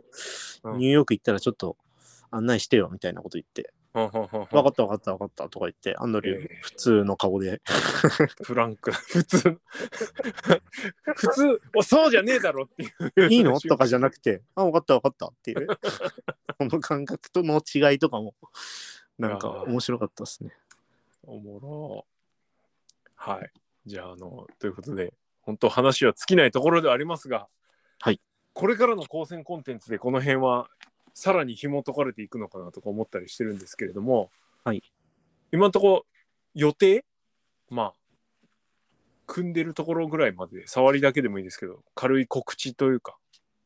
ああ、そうですね。一つかん、まず考えてるのが、うん今結構、アンドリューの話だったり、イケメンさんの話だったりしましたけど、うんそういうなんか現地で人と喋ってる時間、はい、あととにかく誰かの車に乗ってる時間が長かったんですよ。うんで移動僕小さい頃からあんまり親が車持ってなかったから、はい、あんまりこう車に乗るっていうのが文化がなくて習慣がなくて、うんうんだけどなんかそう向こうでいろんな人の車に乗ってそのなんか閉ざされた空間でいろんな話ゆっくりするっていうのがなんかすごくいいなっておお思ってたんでなんかその社内でした話とかをはい中心にうん何かノート書けたらなっていうふうに、うんうんうんうんうんあともうそうですね「ドライブ・マイ・カー」って映画見て刺激受けちゃったんで、あやっぱ車っていいよなっていうふうに最近 そうそれもアンドリューが現地で「うんもうドライブ・マイ・カー」はベストジャパニーズムービーだよっていうふうにあ俺もめちゃめちゃ押されてる。なんでお前見ないんだって怒られてるぐらい。そこまでですか早く行けって言われそうそれをすんごい言われて、る。うん。でもともとちょっと気になってたけどあじうゃあんアンドリューが言ってたしとか思って帰国後に見たら、もうそのなオーランドでずっと車に乗ってかたからっていうのもうんあ。るでしょうし、あとストーリー的に何でしょうねえっとまあ脚本家と演出家の話なんですけど、うんうんまあ、まあこんなん言うの恥ずかしいですけど、うん環状電車、うん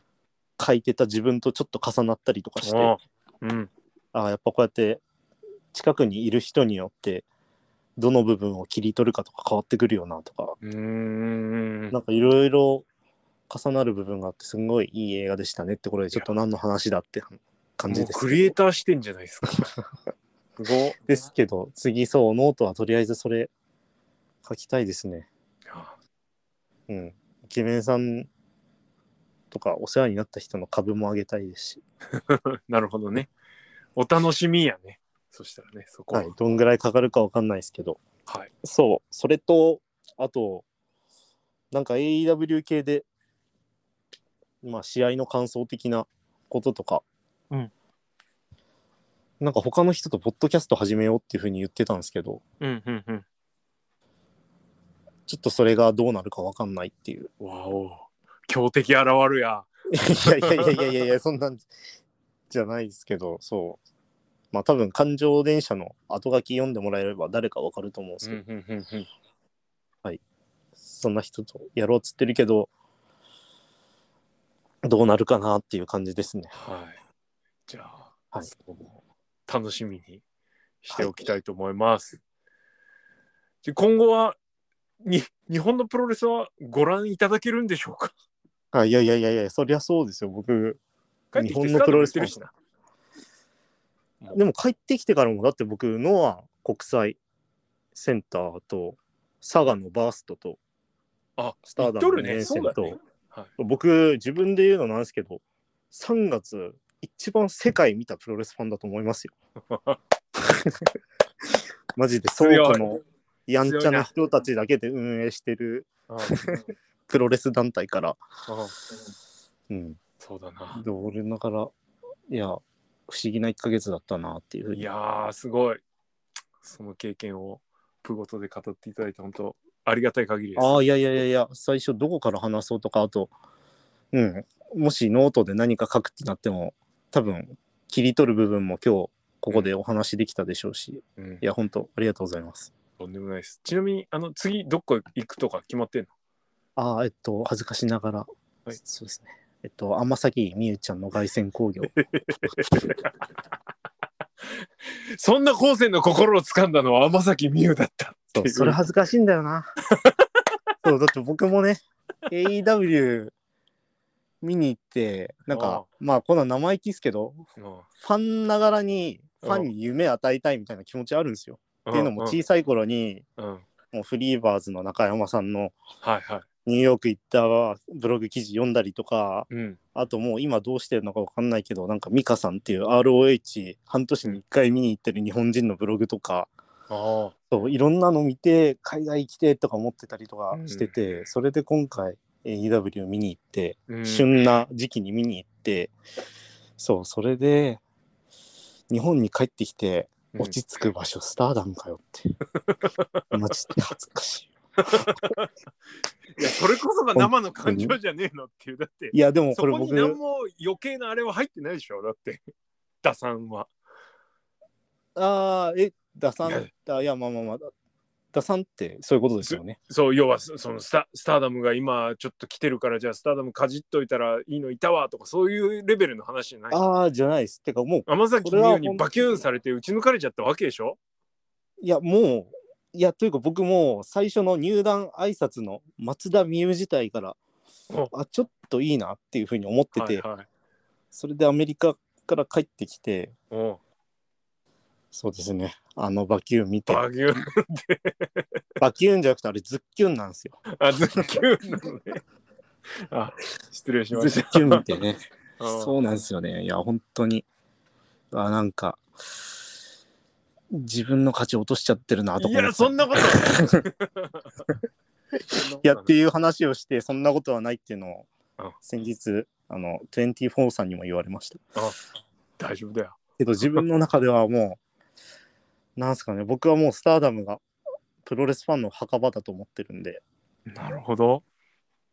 うん。もういろんなものを楽しめなくなった人が落ち着く場所だと、いやもうこれ偏見ですけど、俺思偏って見だやるかつ。ら、 そう、偏見だよってうん、なんですけど、そう思ってるから、なんか、うんちょっとそうですよね。そう、AEW みレボリューション見た日の夜とか、うんあ、半年後にオールアウト見に来てえなとか思ってたのが、うん。そう、もう日本帰国して、天崎美優に貢いでるっても う、ショックですよ、我ながら。いや、それでも好きなんですけどね。いや、うん。その気持ちに嘘はないはずだから、はいそうなんですけど。いいんじゃないですか。はい。じゃあ、まあ、その辺も、なんか、また語る時が来そうですね。あ日本あ、そうですね。うん。語りたいなって思います。その辺も楽しみにして、今日はいいオチがついたところで 終わりにしたいと思います。いや、なかなか本当いい話をいやー聞かせてもらって、あり長がとうござい々ました。ありがとうございました。思ったより長くなっちゃって。ね、いやいやいや、はい本当に確すいかまに。せん。いえ、とんでもないです。はい。あの、これ、神回になると思います、ね。 本当いいところでスパスパーとオチが入ってたんでよかったです。はい。じゃあ今日は、あの、そんなことで、えーアメリカから帰ってき帰ってきてもうだいぶ経ってますけどね、アメリカ帰りの午前くんの話を聞かせてもらいました。今日は本当にありがとうございました。ありがとうございました。はい。じゃあ、この続きは環状電車でということで、おはしい。まいです。ぜひ読んでください。はい。ありがとうございました。ありがとうございました。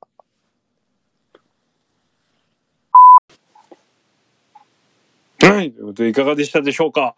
あの、我ながら自画自賛は申し訳ないんですけども、いいインタビューできたななんて思ってます。これから、高専くんの方からもね、えーいろんな形で本人のよりさらにね、あの、生に近い言葉が発信されると思いますから、えーそちらも合わせてお楽しみにというところです。まあまあ、厳しめの意見もあって、えー、高専くんがね、あの、遠慮がちに、まあ、あくまでも僕の意見ですけど、的な感じで言ってましたけれども、生で見てきたことを感じてきたことを、えーそのままダイレクトに伝えてもらってるんで決してそこに嘘はないと思いますから当然ねはいなんであのどういうふうに受け止めるかは人それぞれになってくると思うんですけれども、はい、本当にいい意見感想っていうのが聞けたなというふうに思ってます